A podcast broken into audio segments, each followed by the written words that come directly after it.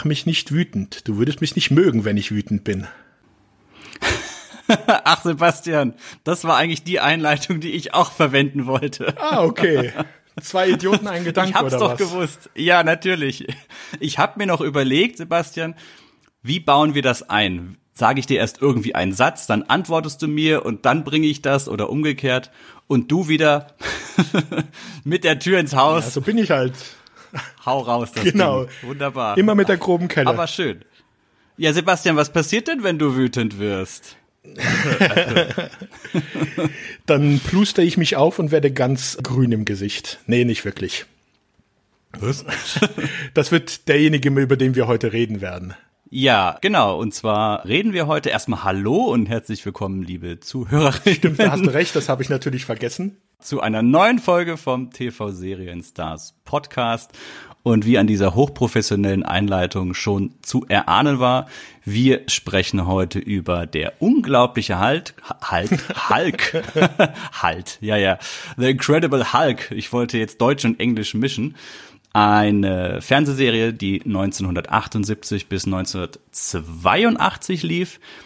Das ist jetzt für uns hier im Podcast schon eigentlich ein ja relativ äh, spätes Zeitfenster, Frühes, weil meinst du? 70er Jahre, frühes Zeitfenster, ja, so kann man es auch sagen, genau, weil 70er Jahre, also wir haben jetzt, Moment mal, das ist dann äh, über 40 über 40 Jahre her die Serie, eine über 40 Jahre alte Serie, So lang wie ich über alt die wir bin, ja. sprechen. Ja, Wahnsinn. Aber wir finden, dass sie trotzdem noch gut in unser Podcast-Konzept passt, weil die Serie ähm, vielen halt erst in den 80er Jahren hier in Deutschland quasi ja auf, wie sagt man, vor den Fernseher, auf den Fernseher gekommen ist. Die Serie lief ja erst 87 auf RTL Plus. Das heißt, sie passt schon so in das Konzept 80er Jahre Serien, 90er Jahre Serien. Und ähm, ja, deswegen haben wir uns das rausgesucht. Und ganz kurz was vorab, wir reden heute nur über die Fernsehserie an sich. Das waren fünf Staffeln mit insgesamt 82 Episoden. Es gibt noch drei Fernsehfilme, die werden wir aber, Sebastian, korrigiere mich, wahrscheinlich nur am Rande so ein bisschen streifen. Ja, halt nur so, um die Geschichte dieser Serie halt abzuschließen, nochmal so kurz zu erwähnen, was da passiert ist, dass es die halt gab. Und aber jetzt wirklich die, detail, detailliert drauf eingehen werden wir nicht. Genau, ja. Gehört zwar an sich zum Serienkanon dazu alles soweit, aber ich glaube, es reicht auch, wenn wir jetzt hier die, die, die Staffeln und die Episoden in Ruhe an, annehmen. Im Übrigen, das ist auch wieder so ein Ding, was mir aufgefallen ist. Serie ist ja 1982 in den USA dann zu Ende gegangen. Fünf Jahre später auf RTL Plus, das ist ja wieder dieses Ding, was ich ja immer wieder erwähne, dass da so, so viele Jahre später erst eine abgeschlossene Serie nach Deutschland kommt. Ich nehme ja dann da immer diesen Game of Thrones Vergleich, wenn man sich vorstellt, Game of Thrones ist zu Ende gegangen und fünf Jahre später kommt das Ganze dann jetzt auf Deutsch. Ist immer so ein bisschen komisch. Aber in dem Fall macht es ja tatsächlich irgendwo Sinn, dass das 87 erst hier in Deutschland auf RTL Plus ja, äh, lief, weil ja in der Zeit dann auch die, die ähm, Fernsehfilme kamen. Ja, das Interessante dabei ist aber, bei den meisten Serien aus der Zeit hatten wir es ja immer so, dass wenn sie dann nach Deutschland gekommen sind, sie anfangs erstmal bei den öffentlich-rechtlichen eine kurze Zeit liefen und dann rüber zu den privaten gegangen sind. Die Serie ist aber niemals im ZDF oder bei ARD gelaufen. Ja, stelle ich mir auch schwierig vor, wo das reingepasst hätte, weil sie ja doch speziell ist in einigen Dingen. Ja, Sebastian, ja. vorab mal die Frage, wie bist du eigentlich auf diese Serie das erste Mal aufmerksam geworden? Ja, also das dürfte bei mir über meine Schwester gewesen sein. Soweit ich mich erinnere, war meine Schwester ein großer Fan von der Serie und hatte die damals dann halt auch geguckt, als sie auf RTL im Fernsehen lief. Und das war dann doch recht häufig, dass ich dann dabei gesessen habe und mir das auch mit angeguckt habe. Okay, also ganz, ganz normal, regulär. Ja, weil wir waren ja eine der glücklichen Familien, die eine Satellitenschüssel zu Hause hatten und deswegen Ach, auch, die Rich Kids ja, wieder. natürlich und Ja. deswegen wir dann auch schon gleich, als es dann auf dem privaten gelaufen ist, dann auch gleich schon gucken konnten und nicht warten mussten, bis es dann irgendwann mal dann Kabel oder sowas gelegt worden ist. Ja, so wie bei mir zum Beispiel. Ich, kleiner Stöpsel, hatte nämlich das Problem, das Problem, ha, ich wohnte in einem, ja, Wohngebiet, Neubauwohngebiet, wo es noch keinen Kabelanschluss und auch keine Möglichkeit einer Satellitenschüssel gab, weil es war ein großes Mehrfamilienhaus und die Eigentümer konnten sich nicht einigen auf eine Satellitenschüssel, also hat man keine angebracht, so dass ich viele lange Jahre nur mit drei Programmen quasi mich durch meine Kindheit geschlagen habe. Meine Tante hatte allerdings Kabelfernsehen und die hat mir ähm, mal zu irgendeinem Anlass, ich krieg's nicht mehr genau zusammen, eine Videokassette zugeschickt. Da waren für mein kindliches Empfinden damals ungefähr 500 Folgen von Mask drauf, also die Zeichentrickserie Mask. Da ist mein kindliches Herz natürlich aufgegangen. Und dann war am Ende aber noch ein bisschen Platz auf dieser Videokassette. Nach 500 Folgen Mask, ja. Mhm. Ja, wahrscheinlich waren das auch nur 20 Folgen, aber egal. Und da gab es dann noch, da hatte sie dann noch einfach irgendwas aufgenommen. Und das war eine Folge Morg vom Org. Auch sehr schön, eine ja. Serie, über die wir vielleicht auch mal bei Gelegenheit sprechen. Nanu, nanu. okay, wollen wir gleich das Thema wechseln? Ich merke schon, du bist da voll drin. Nein, nein. Und es gab eine Folge Hulk. Und die Folge habe ich mir immer wieder angesehen. Ich habe aber nur ganz verwaschene Erinnerungen noch daran. Ich weiß nur, dass ich tierisch Angst vor dem hatte. Ich weiß, dass ich tierisch Angst hatte, wenn Banner die weißen, beziehungsweise Bill Bixby diese weißen Kontaktlinsen drin hatte und seine Augen sich verändert haben, kurz vor der Verwandlung. Das, das hat mich noch lange in meinen Schlaf begleitet, dieser Gesichtsausdruck von ihm, dieser, dieser völlig entsetzte, so die Verwandlung setzt ein. Und ich kann mich noch an eine Szene erinnern, dass Hulk irgendwie mit einem, mit einem Hammer im Vorbeigehen so einen Hau den Lukas kaputt geschlagen hat. Da hast du aber mehr Erinnerungen an deine Erfahrung von der Jugend, als du das gesehen hast, als, als, äh, als ich. Weil ich erinnere mich eigentlich immer nur an die Schlusssequenzen von den Folgen, wenn dann Bill Bixby bei der traurigen Musik in den äh, Sonnenuntergang. In den gelaufen. Sonnenuntergang reitet. So ungefähr fast, ja. ja, ja, so ähnlich. Ach, Sebastian, ich muss echt sagen, zu der Serie kann man echt viel recherchieren. Ich dachte erst Hulk, ah ja, das wird ein bisschen was, ein bisschen was Oberflächliches, weil es sind wenig Darsteller und es ist halt eine Superheldenserie in Anführungszeichen. Aber es gibt ja so viel Trivia dazu, man kommt von einem ins andere. Also es, es war so schön, zu dieser Serie Dinge zu recherchieren. Ich bin sehr gespannt auf die heutige Folge. Da bin ich ja froh, dass du wenigstens recherchiert hast. Ja, einer von uns muss ja hier die Arbeit machen, ja, ne? Der andere hat halt einfach sein Wissen von der Jugend aus. Hast, hast du nicht gerade gesagt? Na egal. Zwei gespaltene Persönlichkeiten in mir wie der, und der Protagonist unserer Serie. Ja, du weißt ja, der innere Hulk, der in jedem von uns Schlummert, ja. schlummert, genau. Mein Gott, wir sollten das Ganze jetzt mal irgendwie auf, auf Struktur bringen. Wo fangen wir denn an, Sebastian? Würde ich mal sagen, wir fangen mal bei der Entstehung der Serie an, oder? Das ist doch gar nicht mal so schlecht für den Anfang, oder? Ja, ja gerne. Hau rein. Hast du da was? Ja, also die Serie ähm, wurde produziert oder ähm, konzipiert dann von Joseph Harnell. Und das ist ein Mann, den kennt man noch von anderen Serien, ähm, jetzt nicht allzu vielen, aber der war auch äh, verantwortlich für die Serie der 6 Millionen Dollar Mann und Bionic Woman, was ja im Deutschen die 7 Millionen Dollar Frau war. Und äh, noch die Serie Alien Nation hatte er kreiert. Ansonsten hat er eigentlich nur noch so Folgen, ab und zu mal Folgen für ein paar wenige Serien geschrieben, darunter zum Beispiel auch die Originalserie V und auch das Remake. Hat auch für Bionic Woman für das Remake ein paar Folgen geschrieben. Und der wurde von CBS angesprochen, weil CBS hatte die Rechte für fünf Superhelden von Marvel erworben. Sebastian? Ja. Darf ich dich gerade kurz korrigieren? Hast du Joseph Harnell gesagt? Äh, Mist. Warum komme ich auf Joseph Harnell? Joseph Harnell hat die Musik gemacht. Du meinst Kenneth Johnson. Kenneth Johnson, ja, das ist. Alles richtig, bis auf den Namen Kenneth Johnson. Ja, das ist, ähm, ja. Mhm. Peinlich, peinlich, schneide ich raus. Nein, genau, Kenneth Johnson natürlich. Mhm. Der wurde von CBS angesprochen. CBS hatte Rechte für fünf Charaktere von Marvel erworben, um daraus Fernsehprojekte zu machen. Andere Personen, also andere Figuren, für die sie die Rechte hatten, das war zum Beispiel einmal Spider-Man. Da gab es dann auch Fernsehfilme von 1977 an. Dann für Captain America und für Doctor Strange. Da gab es jeweils einen Pilotfolge, eine Pilotfolge, die dann aber nicht in Serie gegangen ist. Wer der fünfte Charakter war, den sie erworben hatten, konnte ich jetzt leider nicht rausfinden. Habe ich auch nichts. Da habe ich nichts gefunden. Kann auch sein, dass es vielleicht Thor oder sowas war, halt einer der Charaktere, die sie ja dann später noch irgendwie versucht haben, mit den Film reinzubringen. Da kommen wir aber später nochmal dazu. Auf jeden Fall hatte dieser Kenneth Johnson erst einmal abgelehnt, weil Es, an vielen Stellen wird gesagt, er war nicht so der große Comicbuch-Fan.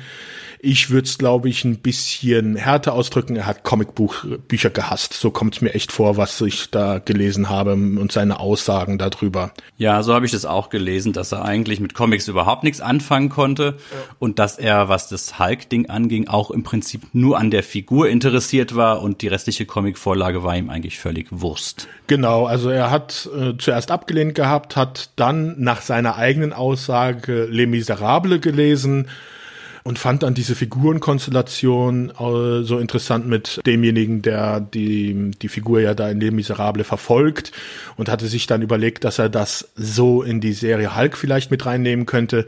Das ist meiner Meinung nach auch wieder eine Beschönigung der Situation, dass er halt sowas genannt hat wie Les Miserable, weil äh, für mich ist da eindeutig eher die Serie auf der Flucht Vorlage gewesen für die Hulk-Serie. Mhm. Also da sieht man, glaube ich, mehr Parallelen.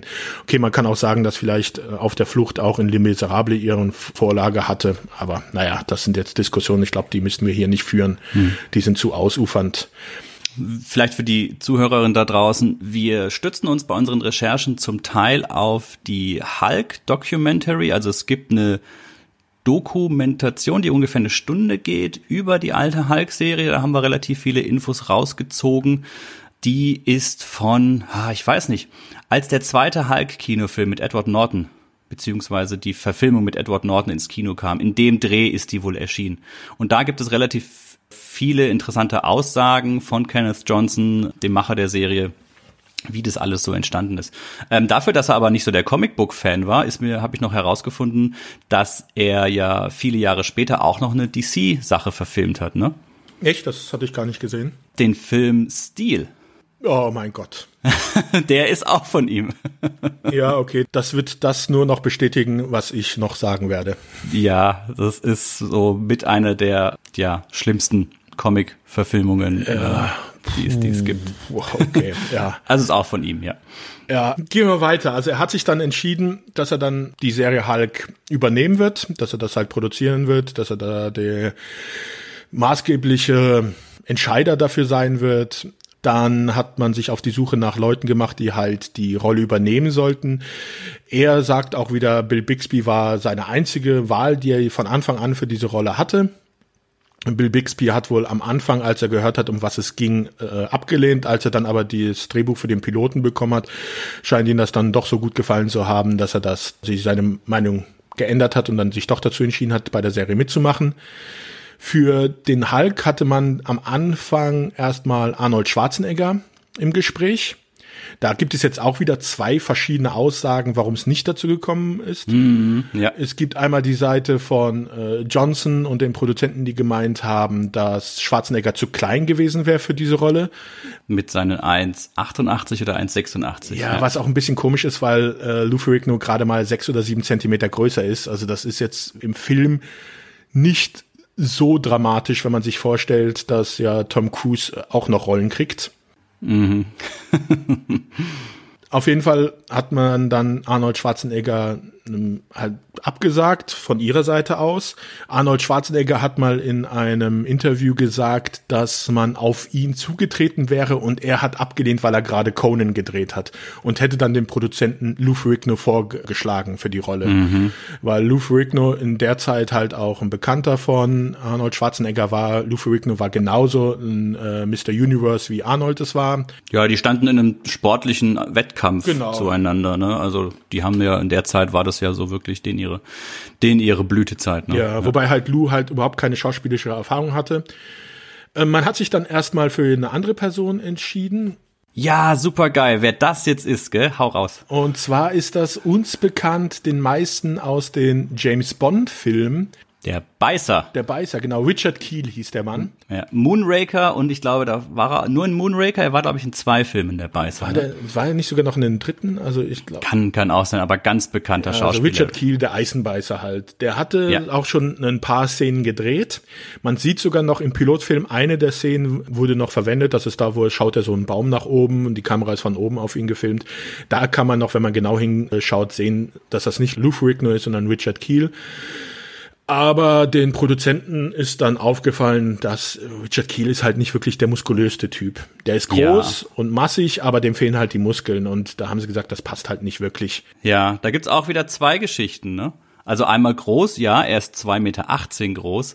Äh, allein die Tatsache, dass es der, der junge Beißer ist, fand ich absolut großartig. Aber da hatte ich auch zwei Geschichten gefunden. Einmal mhm. das, was du sagst, dass die Produzenten halt gemeint haben, ja, er ist zwar groß, aber er hat halt einfach nicht die, die körperliche Masse, um einen Hulk darzustellen. Und die andere Geschichte, die ich halt gehört habe, ist, dass, oder gelesen habe, dass der Sohn des Produzenten mit am Set war der halt Hulk kannte, mhm, die ja. Comicfigur und die Dreharbeiten gesehen hat und den Richard Keel gesehen hat und gemeint hat, ja, aber das ist ja überhaupt nicht so muskulös wie Hulk, das passt ja gar nicht. Und dann hat haben sie halt gesagt, okay, wenn das jetzt schon so ein Kind gleich sofort das erste ist, was es auffällt, dann hat es hier keinen keinen Sinn, da weiterzumachen. Und Richard Keel war wohl auch ganz froh, die Rolle nicht zu bekommen, weil er wohl mit der mit der Maske als auch mit den Kontaktlinsen so seine Probleme hatte. Ja, das hat er dann in seiner Autobiografie da mal geschrieben, genau, dass er nicht so, dass er ganz froh war, dass er das nicht machen musste. Und er hat auch geschrieben, dass er der Meinung war, dass Lou Ferrigno wirklich äh, perfekt für diese Rolle war. Mhm. Aber Sebastian, ich würde gerne, bevor wir da jetzt so, so mhm. durchmarschieren, ganz kurz ein paar Schritte zurückkommen. Okay. Sebastian, du als ausgewiesener Comic-Experte mit Comic-Diplom, Summa Cum Laude, äh, ja. Hängt hier an der Wand, jetzt, ja. Ja, selbst geschrieben. Ich, ich, ich weiß es ja. Ich war ja dabei, als du es damals aufgehangen hast. Erzähl doch mal den zwei Zuhörern, die jetzt die letzten zehn Jahre im Koma gelegen haben, was beziehungsweise wer ist denn überhaupt dieser Hulk? Ja, okay. Dann äh, wollen wir es mal nicht zu ausführlich machen. Ja. Der Hulk äh, basiert oder ist das erste Mal in einem Comic erschienen 1962 und ist von Stan Lee erfunden worden. Stan Lee äh, okay, wenn die letzten, die Leute die letzten zwei Jahrzehnte im Koma gewesen sind, könnten sie vielleicht Stan Lee auch nicht kennen. Aber Stan Lee ist der Erschaffer von sehr vielen Superhelden, die alle unter diesem Marvel-Label erschienen sind. Genau, wir sind hier im Marvel-Universum, genau. was ja aktuell durch die Kinofilme und so die letzten Jahre doch recht bekannt geworden ist. Ja, ja also da, die bekanntesten Superhelden zur Zeit. Also der hat halt äh, Superhelden wie Spider-Man, und das war's. nee, ich bin jetzt gerade ein bisschen überlegen, weil Captain America zum Beispiel, den gab's ja auch schon in den 30er oder 40er Jahren, der ist jetzt nicht von ihm selber entwickelt worden, mhm. aber das sind halt trotzdem auch Superhelden, die dann bei Marvel erschienen sind. Iron Man, Thor und äh, diese ganze Riege, die halt in den Filmen auch verwurstet worden sind, plus nochmal massig an anderen Charakteren, die es halt in Comics gibt. Und dieser Hulk ist halt 1962 kreiert worden, hatte seine eigene Serie die dann aber nur sechs Hefte lang Bestand hatte und der Charakter dann aber in anderen Serien immer wieder Gastauftritte hatte, wie bei den Fantastischen Vier und so weiter. Bei dem Hulk geht es um einen, also im Comic um einen Wissenschaftler, einen ja, Physiker, Physiker genau, ja. äh, Nuklearphysiker, der bei einem Unfall mit Gammastrahlen bombardiert wird und dass seine, ähm, ja, DNA so verändert, dass wenn er wütend wird, er sich anfängt zu transformieren in ein großes grünes Monster.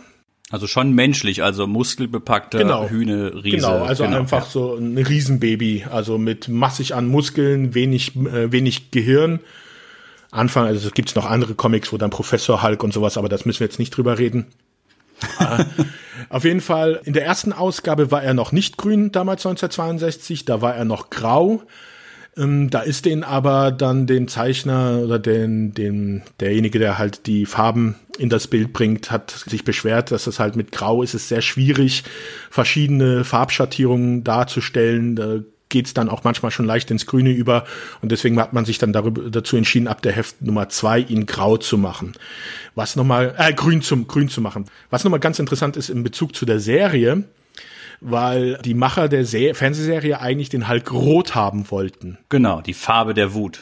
Aber ja. da hatte dann Stan Lee sich äh, dagegen ausgesprochen, weil halt als die Serie 1977 erschienen ist oder 1978 dann der die Serie selber, da war halt Hulk einfach schon so ikonisch als diese grüne Figur, das hätte man auch nicht ändern dürfen. Also das glaube ich, ja. bei den Fans wäre das ganz schlimm angekommen. Es ist lustig, dass diese grüne Farbe eigentlich nur eine eine rein praktische, produktionstechnische Hintergrundgeschichte hat, ne? Ja. Dass es einfach nur darum ging zu sagen, ja, mit Grün kann man die Comics besser machen. Okay, machen wir ihn grün. ja, okay. ist es so, dass halt dieser menschliche Charakter Bruce Banner im Comic heißt das wurde dann später, wurde aus dem Bruce Banner Robert Bruce Banner, äh, da Stan Lee anscheinend ein bisschen vergesslich war und in einigen späteren Comics ihn dann Bob Banner aus Versehen genannt hat, weil er sich nicht mehr anscheinend an den Namen erinnern konnte. Und deswegen wurde dann sein offizieller Name halt in dieses Robert Bruce Banner geändert. Wie gesagt, der Charakter war eigentlich schon ähm, nach sechs äh, Ausgaben eigentlich wieder eingestellt und war nur als Gastauftritten in anderen Heften vorgekommen. Und das bis zu einem Zeitpunkt, wo Jack Kirby, der auch eine ganz groß, ganz großer Name in Marvel und in anderen Comics ist, mal von einem College einen Brief bekommen haben, Brief bekommen hat, dass die den Hulk zu ihrem offiziellen Maskott, Maskott, Maskottchen gemacht haben.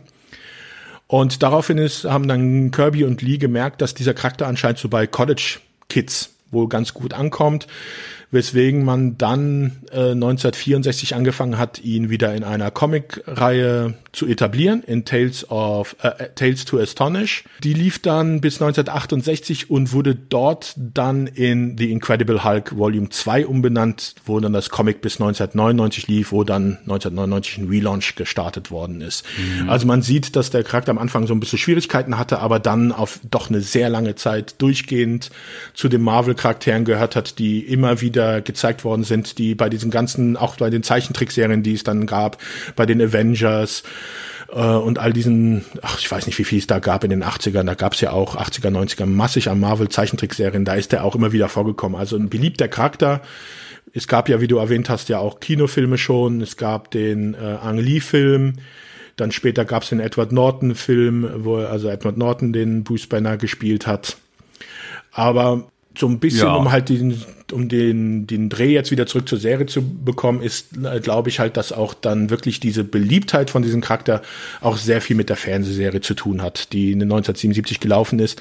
Da es zu dem Zeitpunkt echt wenig Fernsehserien mit Superhelden gab, und wie gesagt, ich hatte ja vorhin schon mal die Spider-Man-Filme erwähnt, die waren, puh, also ja, ich habe da mal ein bisschen recherchiert. Ja, also ich habe mir sogar noch mal einen Film angeguckt von damals. Das ist schon harter Tobak. Also das ist schon recht schlecht gedreht. Ja, also das ist das ist halt jetzt sehr sehr spannend. Also wir sind da in den Ende der 70er Jahre und dann kann man mal, habe ich mal so ein bisschen geguckt, was gab es denn so für Superhelden-Serien? Zu der Zeit, beziehungsweise für was für ein Publikum war das Ganze gemacht. Das war ja wieder so der Bereich Comics und so. Das heißt, es ist irgendwie wieder was für, für Kinder oder für Kids. Was für Superhelden-Serien fallen dir denn so ein aus, aus der Zeit oder von davor? Also zu der Zeit liefen Hulk, dann wie gesagt die Spider-Man-Filme und die Wonder Woman-Serie. Die liefen mhm. alle so zeitgleich. Und dann natürlich aus den 60ern die Batman-Serie, wer kennt sie nicht? Adam West, genau, DC-Universum, ja. Ich glaube, in den 60ern gab es auch eine Captain America-Serie. Es gab eine, die Superboy, weiß ich jetzt gar nicht, ob die 70er oder 80er war. Es gab noch eine Superman-Serie in den 50ern genau, mit George ja. Reeves. Es gab 50er, 60er gab es den Lone Ranger, den man, denke ich, auch noch so ein bisschen als Superhelden, also die frühe, wir sind, befinden uns ja jetzt hier in den frühen, frühen Anfängen, wo sich Superhelden quasi mal auf der Leinwand irgendwie äh, oder im Fernsehen etablieren. Das ist ja, das ist ja so das Spannende, wenn du dir heute anguckst, Superhelden-Serien, wir haben ein komplett ausgearbeitetes Marvel-Universum in, in, in Serien. DC möchte gern ausgearbeitet sein, aber ist es nicht ja, im Film. genau.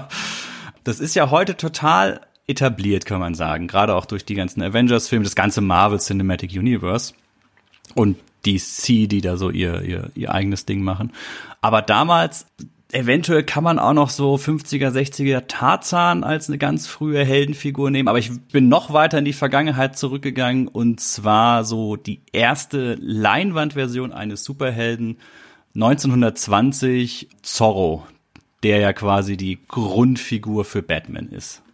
Also so weit kann man fast schon zurückgehen, um zu sagen, hier, das ist das ist so der, der, sind so die ersten Superheldensachen. Und aus dieser ganzen Geschichte entwickelt sich dann halt irgendwo dieser Versuch, Hulk als Serie zu machen. Wobei wir halt hier dann wirklich nochmal dann darüber am abschließend wahrscheinlich reden müssen, ob Hulk wirklich eine Superheldenserie ist oder nicht. Ja, das ist sehr, sehr spannend. Genau darauf wollte ich hinaus. Ja. Ja. Das mal nur so als Hintergrund. Aber du wolltest erzählen, Bill Bixby, der für die Rolle natürlich ja angeblich die einzig wahre Figur war, beziehungsweise wie die ganzen Darsteller zusammengesucht wurden. Genau, also wir waren ja dann sogar schon bei Lou Ferrigno, der dann ja nachdem Stimmt. jetzt, ob jetzt äh, von Arnold Schwarzenegger vorgeschlagen oder nicht, dann die Rolle vom Hulk übernommen hat nach dem Eisenbeißer. Sagst du eigentlich Ferrigno oder Ferrigno? Ferrigno, Ferrigno? mit einem Ferrig scharfen G. Ich, aber ist wahrscheinlich falsch. Ferrigno, okay, ja. Das war aber auch nochmal so ein, ein kleines Risiko von den Produzenten, weil erstens, er hatte ja keine Schauspiel schauspielerische Erfahrung und was ich auch vorher gar nicht gewusst habe, weil, mir, weil ich das ähm, nie mitbekommen habe, ist, dass er sehr, sehr schwerhörig ist. Der hatte in mhm. äh, jungen Jahren eine Erkrankung gehabt, die sich aufs Ohr ausgeschlagen hatte und er hört extrem schwer. Ja, 80 Prozent der Hörleistung ja. quasi wohl ja verloren. Und jetzt beim, okay, jetzt bei Hulk, da muss er, ist es jetzt nicht so für den Zuschauer wichtig, ob man sieht, dass er was hört oder nicht. Aber zum Beispiel, wo man ihn ja noch äh, sehr gut kennen dürfte, ist ja aus der King of Queens Serie, wo er eine Zeit lang als sich selber gespielt, wo er seine, sich selber gespielt hat. Ja, großartig, da müssen wir auch noch zu kommen. Ja. ja, und da ist mir einem das nie aufgefallen, dass der Probleme mit dem Hören hat. Ja. Weil das schlägt sich ja normalerweise auch auf die Art, wie du sprichst, schlägt sich das noch ein bisschen aus. Also es gibt eine Folge bei ähm, The Incredible Hulk, wo er auch einmal nicht in grüner Farbe auftreten darf. Wo er den Bodybuilder halt Wo er den Bodybuilder spielt, ja. spielt, genau. Und da merkt man dann schon an, an seiner Aussprache, dass es da so ein kleine Defizite gibt. Das hat er dann aber mit den Jahren echt gut überwunden, muss man sagen. Mhm, genau, also das schlechte Aussprache, weil er als Kleinkind diese Mittelohrentzündung hatte. Ja, äh, hat mich hat mich auch sehr überrascht in dem in dem Ganzen. Und dann hatten sie halt die Leute zusammen. Wir hatten ja schon drüber gesprochen, dass Johnson ja den Hulk lieber rot haben wollte. Da hat dann Stan Lee dagegen interveniert, hat gesagt, das geht nicht, weil Stan Lee war als Consultant, also als Berater bei der Serie mit dabei. Da hat dann Ken Johnson auch einmal gesagt, dass es sehr, dass er es sehr frustrierend fand, mit äh, Stan Lee zu arbeiten. Was ich schon, ja, also da sage ich mhm. gleich noch was dazu, weil er hat gemeint, Stan Lee wäre immer mit irgendwelchen Ideen gekommen, äh, Story-Ideen, also Plot-Twists und so weiter, die vielleicht in Comics funktioniert hätten, aber nicht im Fernsehen. Und da finde ich es schon sehr interessant zu sehen, wie man über andere Leute redet, wenn man in Interviews oder sowas ist, weil Ken Johnson hier eindeutig da, also das finde ich, das hätte, hätte er vielleicht nicht sagen sollen, weil Stan mhm. Lee ist wirklich in der Gesellschaft, äh, ist ja leider verstorben, war immer als ein sehr netter, sehr zuvorkommender Mann bekannt, der von allen wirklich geliebt worden ist, der immer, immer anderen Leuten sehr nett gegenüber war, zum Beispiel auch bei dieser Dokumentation zu The Hulk, da äußert er sich ja wirklich äh, nur lobend über Ken Johnson dass, äh, dass er die Serie, dass ihm die Serie gefallen hat, dass Ken Johnson da wirklich was Hervorragendes kreiert hat und so weiter. Und ich kann mir gut vorstellen, dass Stan Lee mit Ken Johnson echt auch seine Probleme haben musste, weil wenn Ken Johnson so jemand war, der Comic mit Comicbüchern überhaupt nichts anfangen konnte und dann auch auf die Idee kommt, den Hulk rot zu machen, möchte ich gar nicht wissen, was der noch für andere Ideen gehabt hatte, mhm. die dann, mit denen er zu Stanley gekommen ist, wo der dann intervenieren musste. Und ich finde, da sieht man ganz gut, wie unterschiedlich man dann mit solchen Sachen nach außen hin, wie man die nach außen hin kommunizieren kann. Mhm. Ja, das merkt man ja auch in dieser Documentary, wenn man sie sich nochmal ansieht. Da wird ja auch in den höchsten Tönen gegenüber die Darsteller gesprochen. Man findet dann aber wieder andere Quellen, wo dann gesagt wird, da war doch nicht immer alles irgendwie Friede, Freude, Eierkuchen, sondern die sind da auch manchmal recht emotional vom Set gerannt, vor allem Bill Bixby, der wohl auch ein sehr, sehr intensiver Charakter war. Ja.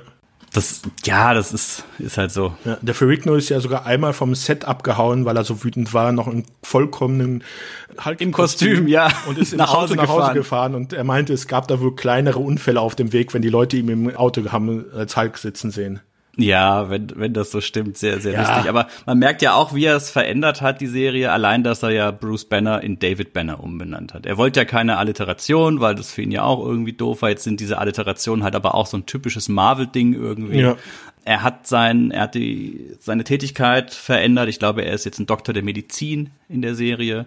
Medizin und äh, Physik, also er hat sogar ja. beides, ja. ja. In der Serie war es ja auch dann kein Unfall, sondern eine ganz bewusste Entscheidung, dass er sich mit diesen Gammastrahlen beschießt. Ja, so halb. Also er, er will sich mit den Gammastrahlen beschießen, aber weiß nicht, dass das Gerät neu geeicht worden ist und deswegen beschießt er sich aus Versehen mit zu viel Strahlung. Ja, ich finde das sehr, sehr nett. In, Im Intro heißt es, die verborgen, um, also er hat das Experiment gemacht, um die verborgenen Kräfte zu aktivieren, die in jedem Menschen wohnen. Hä? Was für Kräfte? Welche grün werden? Ja, das liegt ja noch mit dieser Pilotfolge zusammen. Vielleicht sollten wir mal ganz kurz die, die Handlung der Pilotfolge, wie es halt dazu kommt, dass der Banner zum Hulk wird. Mhm. In dieser Serie, wir hatten es ja gesagt, beim Comic war es halt ein Unfall bei einem Atomtest. Hier ist es so, dass Bruce Banner ein, äh, David Banner, Dr. David Banner. Einen Unfall mit seinem Pkw hatte, bei dem seine Frau ums Leben gekommen ist, weil er nicht in der Lage war, sie aus dem brennenden Auto zu retten, weil ihm die Kraft gefehlt hat. Und er arbeitet bei so einem Forschungslabor und ähm, verschreibt sich dann der Forschung halt herauszufinden, woran das liegt, dass ihm das nicht gelungen ist. Aber es gibt, an, also in der Serie gibt so viele Geschichten, wo Leuten eigentlich, die in derselben Situation war, dann Dinge gelungen sind, die übermenschlich waren. Also, dass sie dann Stahlträger anheben konnten, damit sie jemanden drunter vorziehen konnten. Ein Soldat mit 17 Mal angeschossen konnte trotzdem noch seine Kumpan aus der Krisensituation herausziehen und solche Sachen. Und sie versuchen halt herauszufinden, woran das liegt. Das macht er mit einer Freundin, die halt mit ihm zusammenarbeitet. Und äh, irgendwann mal kommt er auf die Idee, dass es vielleicht an irgendeiner Strahlung liegen können, könnte. Legt sich dann in einen Gammastrahlen Gerät. Stuhl. Ich wüsste jetzt nicht, was das für ein medizinisches Gerät ist, wo man sowas bräuchte. Man sieht's ja im Intro. Es sieht sehr speziell aus. Könnte auch beim Gynäkologen stehen. Ja, Strahlentherapie habe ich schon mal gehört, aber das, so wie er das da macht, ist das, glaube ich, naja. Mhm. Auf jeden Fall, wie gesagt, er eicht dieses Gering auf eine gewisse Stärke, die, weil das Gerät neu geeicht ist, viel, äh, das irgendwie das hundertfache oder tausendfache von dem ist, was er eigentlich haben wollte und er sich dann halt mit eigentlich wahrscheinlich für jeden anderen Menschen tödliche Strahlung mit Gammastrahlen beschießt und die wirkt dann halt zu dieser Transformation, dass wenn er jetzt wütend wird, dass er sich in diesen Hulk verwandelt. Dies passiert dann auch, es kommt zu einem Unfall, weil ein Reporter ihm auf der Suche ist, der dann, das weil, weiß halt keiner, der Reporter haut eine Flüssigkeit, irgendeinen Reiniger in einem Schrank um, als er die belauscht, das dann später Feuer fängt. Und bei diesem Feuer kommt es halt zur Explosion, deswegen stirbt dann die Kollegin von Banner.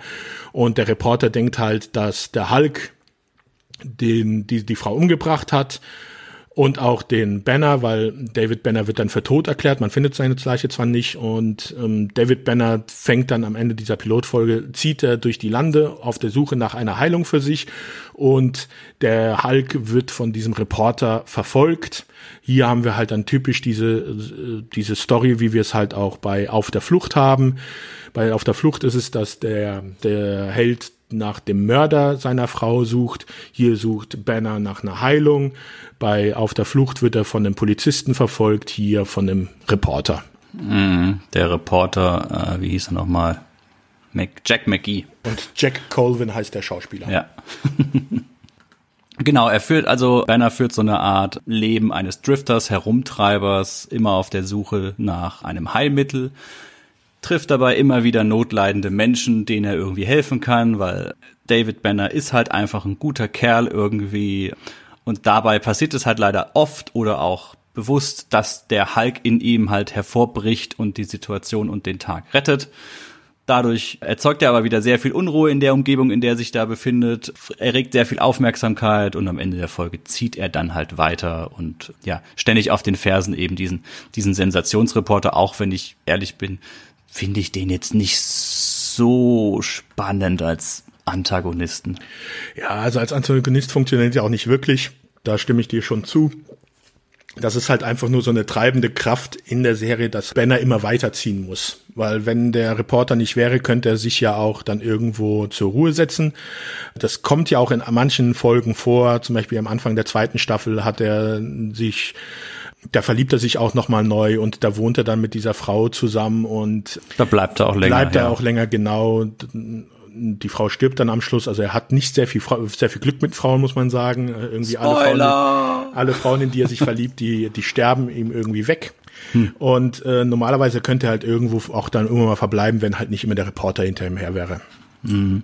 Eine Sache, die vielleicht noch erwähnenswert wäre, dass sich David Banner nicht an seine Verwandlung erinnern kann als Hulk. Also er weiß nie, was er als Hulk getan hat, so richtig. Er verwandelt sich schon bewusst, wenn er merkt, oh je, hier ist es jetzt angebracht, dass ich große Kräfte habe. Und was auch wohl wichtig ist, Hulk selbst, im Gegensatz zu den Comics, kann in dieser Serie nicht sprechen. Also in den Comics hat er ja immer dieses Hulk verschwinden, Hulk Smash. Ja, ja. Das haben sie halt hier weggelassen. Äh, das Sprechen beschränkt sich hier einfach nur auf wildes Herumschreien. Was auch ganz witzig ist, denn Lou Ferrigno hat Hulk selbst nicht gesprochen, wenn man sprechen sagen kann. äh, Hulk wurde von Ted Cassidy synchronisiert. Kann man gesprochen, kann man das sagen? Ja. Es ist ja nur dieses äh, die ganze Zeit. Ganz lustig, Ted Cassidy, interessant, der hat den Butler in der alten Adams Family Serie mhm. gespielt. Der, der ist die Stimme von Hulk. Also Lou Ferrigno haben sie das noch nicht mal zugetraut, dass er da mit der Stimme irgendwie arbeitet. Wobei die ja noch nachträglich verzerrt wurde auch, ne? Ja. Ja. Obwohl Lou Ferrigno später bei Zeichentrickserien dann in Hulk. Hm, ja, das ist ganz durfte. lustig, gell? Dann hat er da wieder wieder die Chance gehabt. Äh, du hattest vorhin noch was gesagt, dass ich spring gerade ein bisschen zurück. Mhm. Äh, Entschuldigung, aber ich fände eigentlich ganz ganz äh, herausragend, dass Lou Ferrigno keine schauspielerische kein schauspielerisches Talent oder Vorwissen hatte, sagen wir es mal mhm. so. Und dass das eigentlich ein gewisses Risiko war. Dass aber der Produzent gesagt hat, okay, ja, der hat der hat die körperliche Statur, das passt. Er hat kein schauspielerisches Talent, was das angeht. Aber schaut ihn euch an, der hat sich wirklich zu einem Bodybuilder hochgearbeitet und da gehört jede Menge Disziplin und Willenskraft dazu, seinen Körper so zu formen.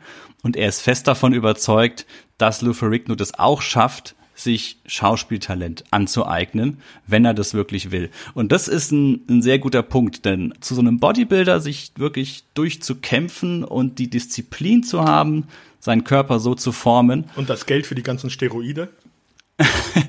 ja, es waren halt die 60er, 70er Jahre. Jetzt, jetzt reit doch mal nicht auf den Details herum. Herrje, ich, ich versuche hier gerade ein positives Bild zu zeichnen und du wieder gleich. Ja, aber ich finde, da hat er schon einen gewissen Punkt getroffen, ne? ihm, ja. das Vertrauen auszusprechen.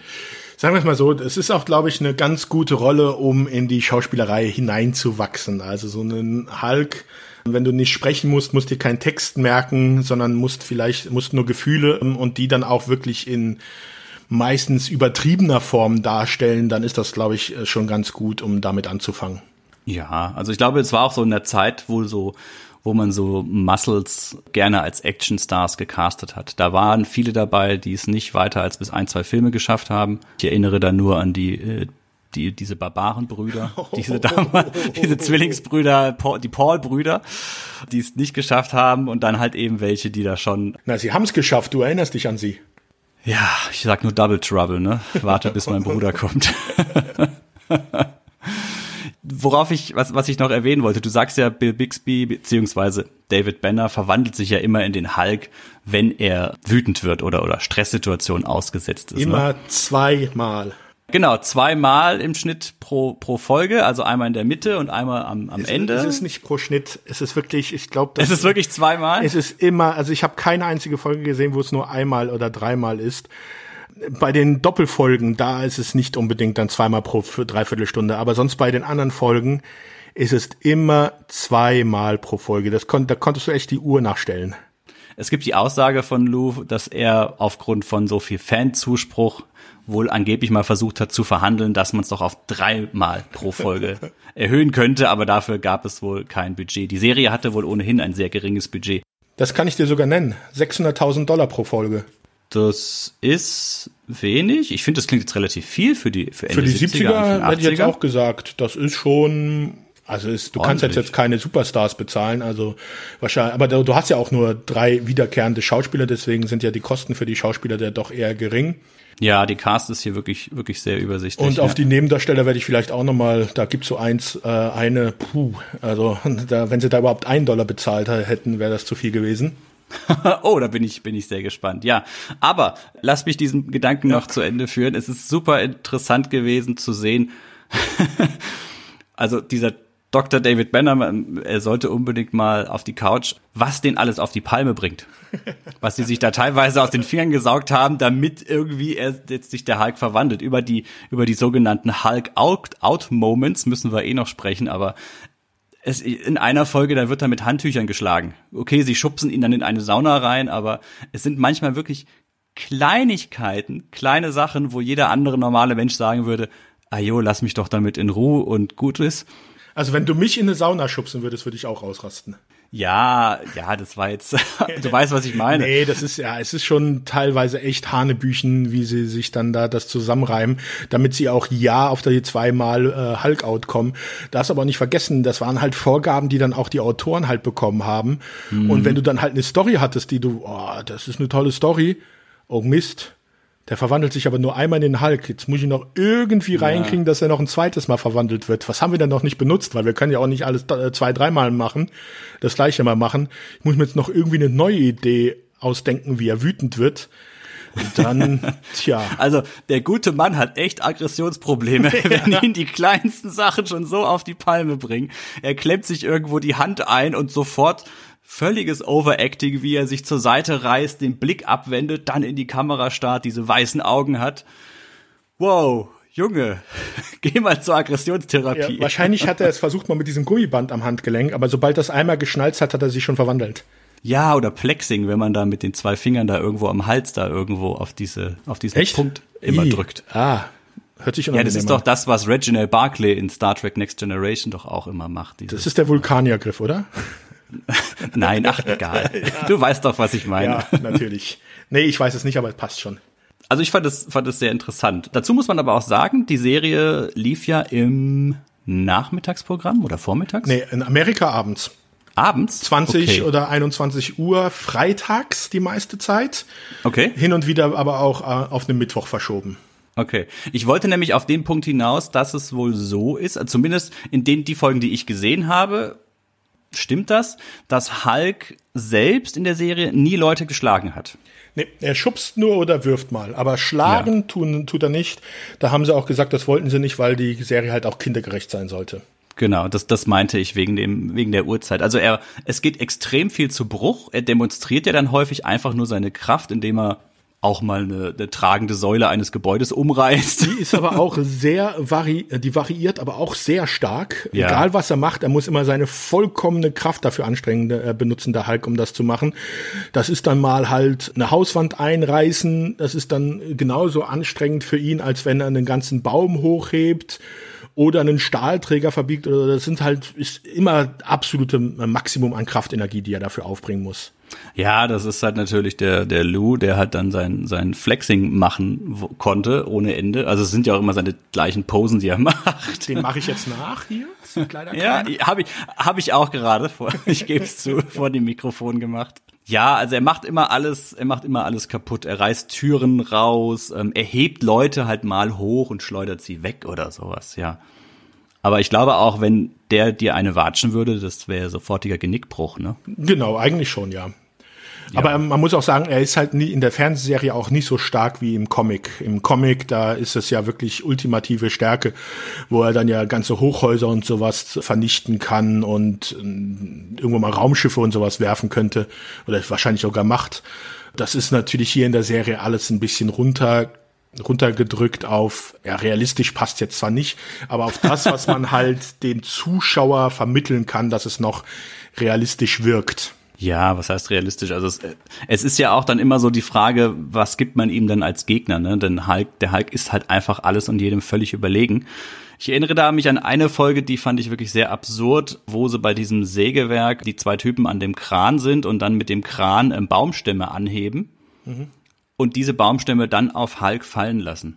Also noch umständlicher geht's ja gar nicht, jemanden umzubringen. Ja, es ist ja auch meistens so, dass die Folgen da oder die Probleme in den Folgen nicht durch Stärke gelöst werden, also nicht dadurch gelöst werden, dass der Hulk da jetzt gerade dann um den Oberbösewicht niederhaut oder sowas. Der Hulk taucht auf, um dann aus einer Gefahrensituation herauszukommen, aber dann das das Problem, was in der Folge vorherrschend ist, wird dann immer durch Bruce Banner, äh, David Banner gelöst.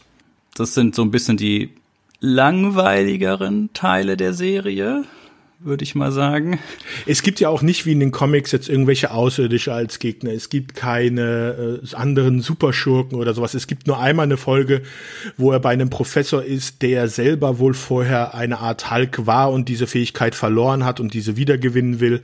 Das ist so das einzige Mal, in der Serie, wo man auch sowas anderes, Superhelden, Übernatürliches oder sowas äh, finden kann. Sonst ist das ja. alles immer absolut in der Realität verortet, also wirklich Probleme des amerikanischen Hinterlandes mit irgendwelchen Erbschaftsstreitigkeiten, Drogenproblemen, Rassismus und sowas.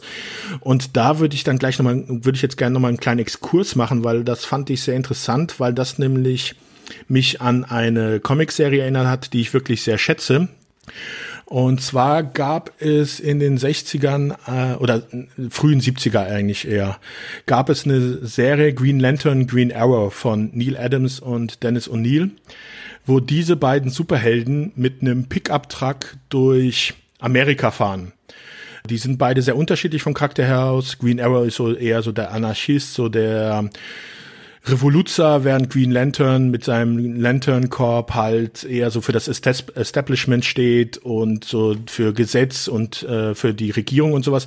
Und die beiden machen sich halt auf dem Weg durch Amerika, um halt so ein bisschen die Stimmung in Amerika zu sehen. Und dabei treffen die genau auf diese gleichen Probleme, die dann auch hier in der Serie auftauchen. Also Rassismus, Drogenprobleme, Kleinkriminalität, also sowas, was man gar nicht aus den Comics zu der Zeit kannte es gab sogar dann einen Comic, wo Green Arrow wieder zurückkommt und sein Sidekick ist heroinabhängig.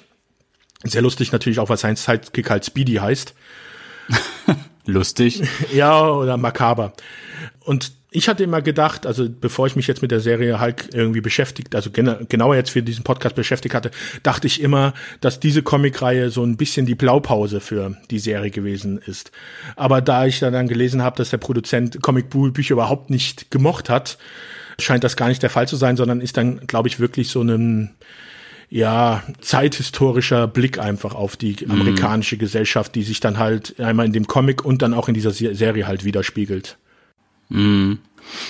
Ja, es ist so, es, es spielt ja selten in den großen Städten oder sowas, was aber auch ein Budgetding ist, ne? Ja, ja. Muss man dazu sagen.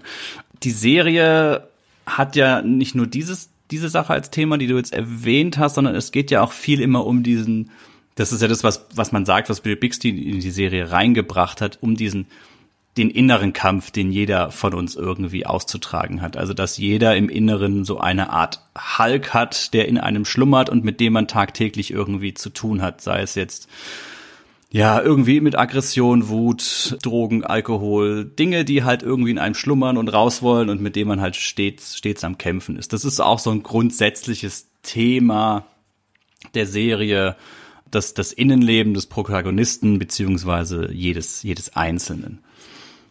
In dem Zusammenhang fand ich das ganz, ganz schön, dass der Lou Ferrigno, der war ja drei Stunden in der Maske immer mhm. für sein Hulk-Kostüm, was ich übrigens gar nicht so, nach heutigen Maßstäben gar nicht so lang finde.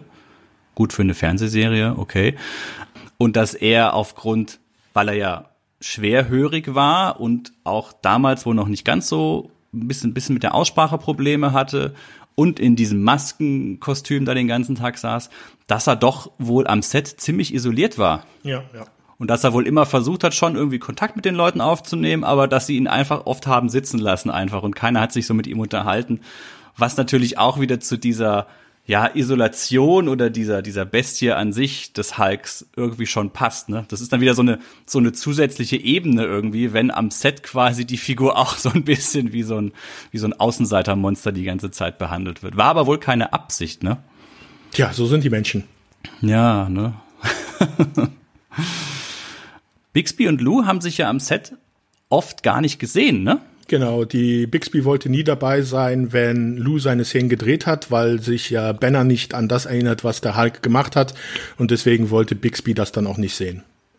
Ja, und das sind wohl auch rein praktische Überlegungen, weil wenn die Szenen mit äh, Lou Ferrigno gedreht werden als Hulk, braucht man ja Bill Bixby gar ja, nicht. Ja dann kann der ja auch gehen. Kostet ja nur Geld, wenn er da rumsitzt. Und umgekehrt ja genauso. Was soll der Lou Ferrigno da rumsitzen, wenn die ganzen anderen Szenen gedreht werden? Ja, es gab nur halt diese eine Folge, wo Lou selber diesen Bodybuilder spielt und halt diese erste Folge der zweiten Staffel, wo diese die Frau, die genau mit Hypnose versucht, Banner zu heilen und dabei dann halt in seiner Gedankenwelt dann der Hulk und Banner aufeinandertreffen in der Wüste. Ja, da gibt es sehr schöne Fotos, auch in dieser Hulk-Dokumentation, wo man eben die Leute bei den Dreharbeiten sieht, was ich auch sehr schön fand, dass es bei dieser Aufnahme und wohl auch bei anderen Aufnahmen so ein bisschen das Problem gab, wenn es zu warm, wenn die Umgebungstemperatur zu warm war, beziehungsweise wenn Lou Ferrigno geschwitzt hat, dann hat sich die grüne Farbe an seinem Körper getrennt. Die Farbe, die ja aus Deutschland kam. Ja? Oh, das, das, das wusste ich nicht. Die mussten sie extra aus Deutschland einfliegen. Die hatten in Amerika anscheinend keine richtige gute Farbe, die so deckend und gleichmäßig äh, funktioniert hat auf der Haut.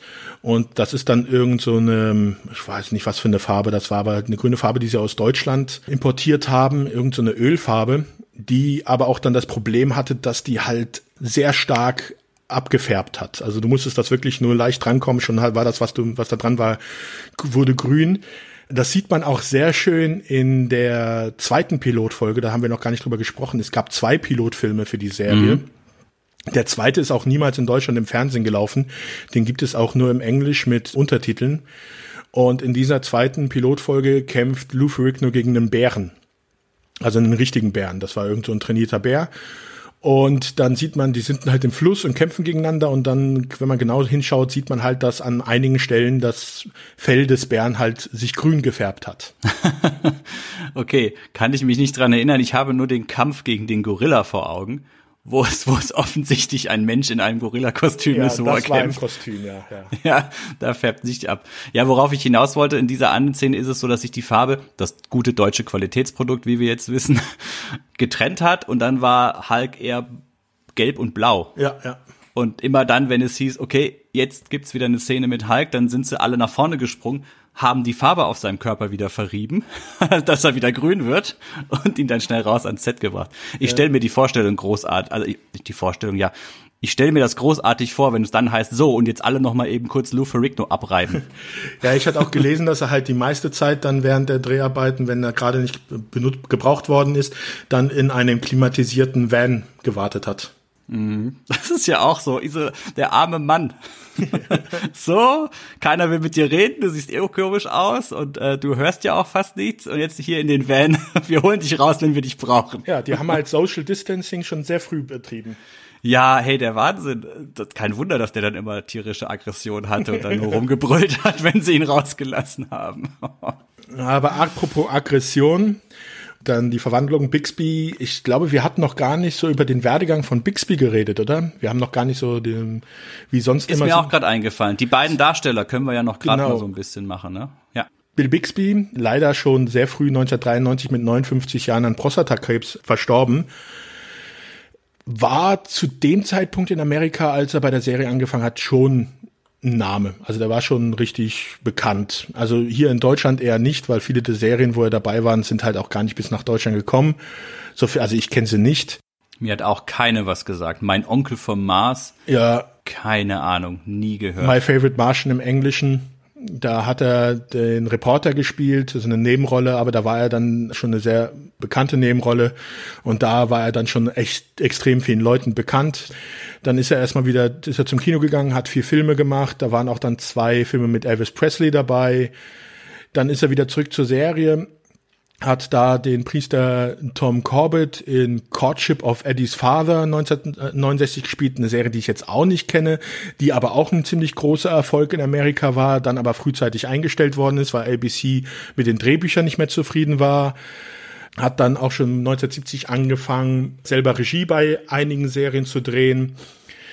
Hat dann auch geheiratet, das ist dann leider ja sehr tragisch geendet. Also ziemliche Schlammschlacht gewesen sein, ja, diese Scheidung. Ja. Also das war während der Dreharbeiten zu der Hulk-Serie ging es in diese Scheidung hinein. Es gibt auch eine Folge, wo Bill Bixby nicht auftaucht, weil er zu, als die gedreht worden ist, vor Gericht war wegen der Scheidung. Während dieses Scheidungsprozesses ist dann sein sechsjähriger Sohn an einer ziemlich seltenen Infektion gestorben. Und ein Jahr später hat dann seine Ex-Frau Selbstmord begangen. Und in der ganzen Zeit hat Bixby trotzdem weiter an der Serie dann gearbeitet, hat keinen Dreh ausgelassen, außer halt einmal für diese, für diese Scheidung äh, vor Gericht, aber ansonsten ist er immer da gewesen.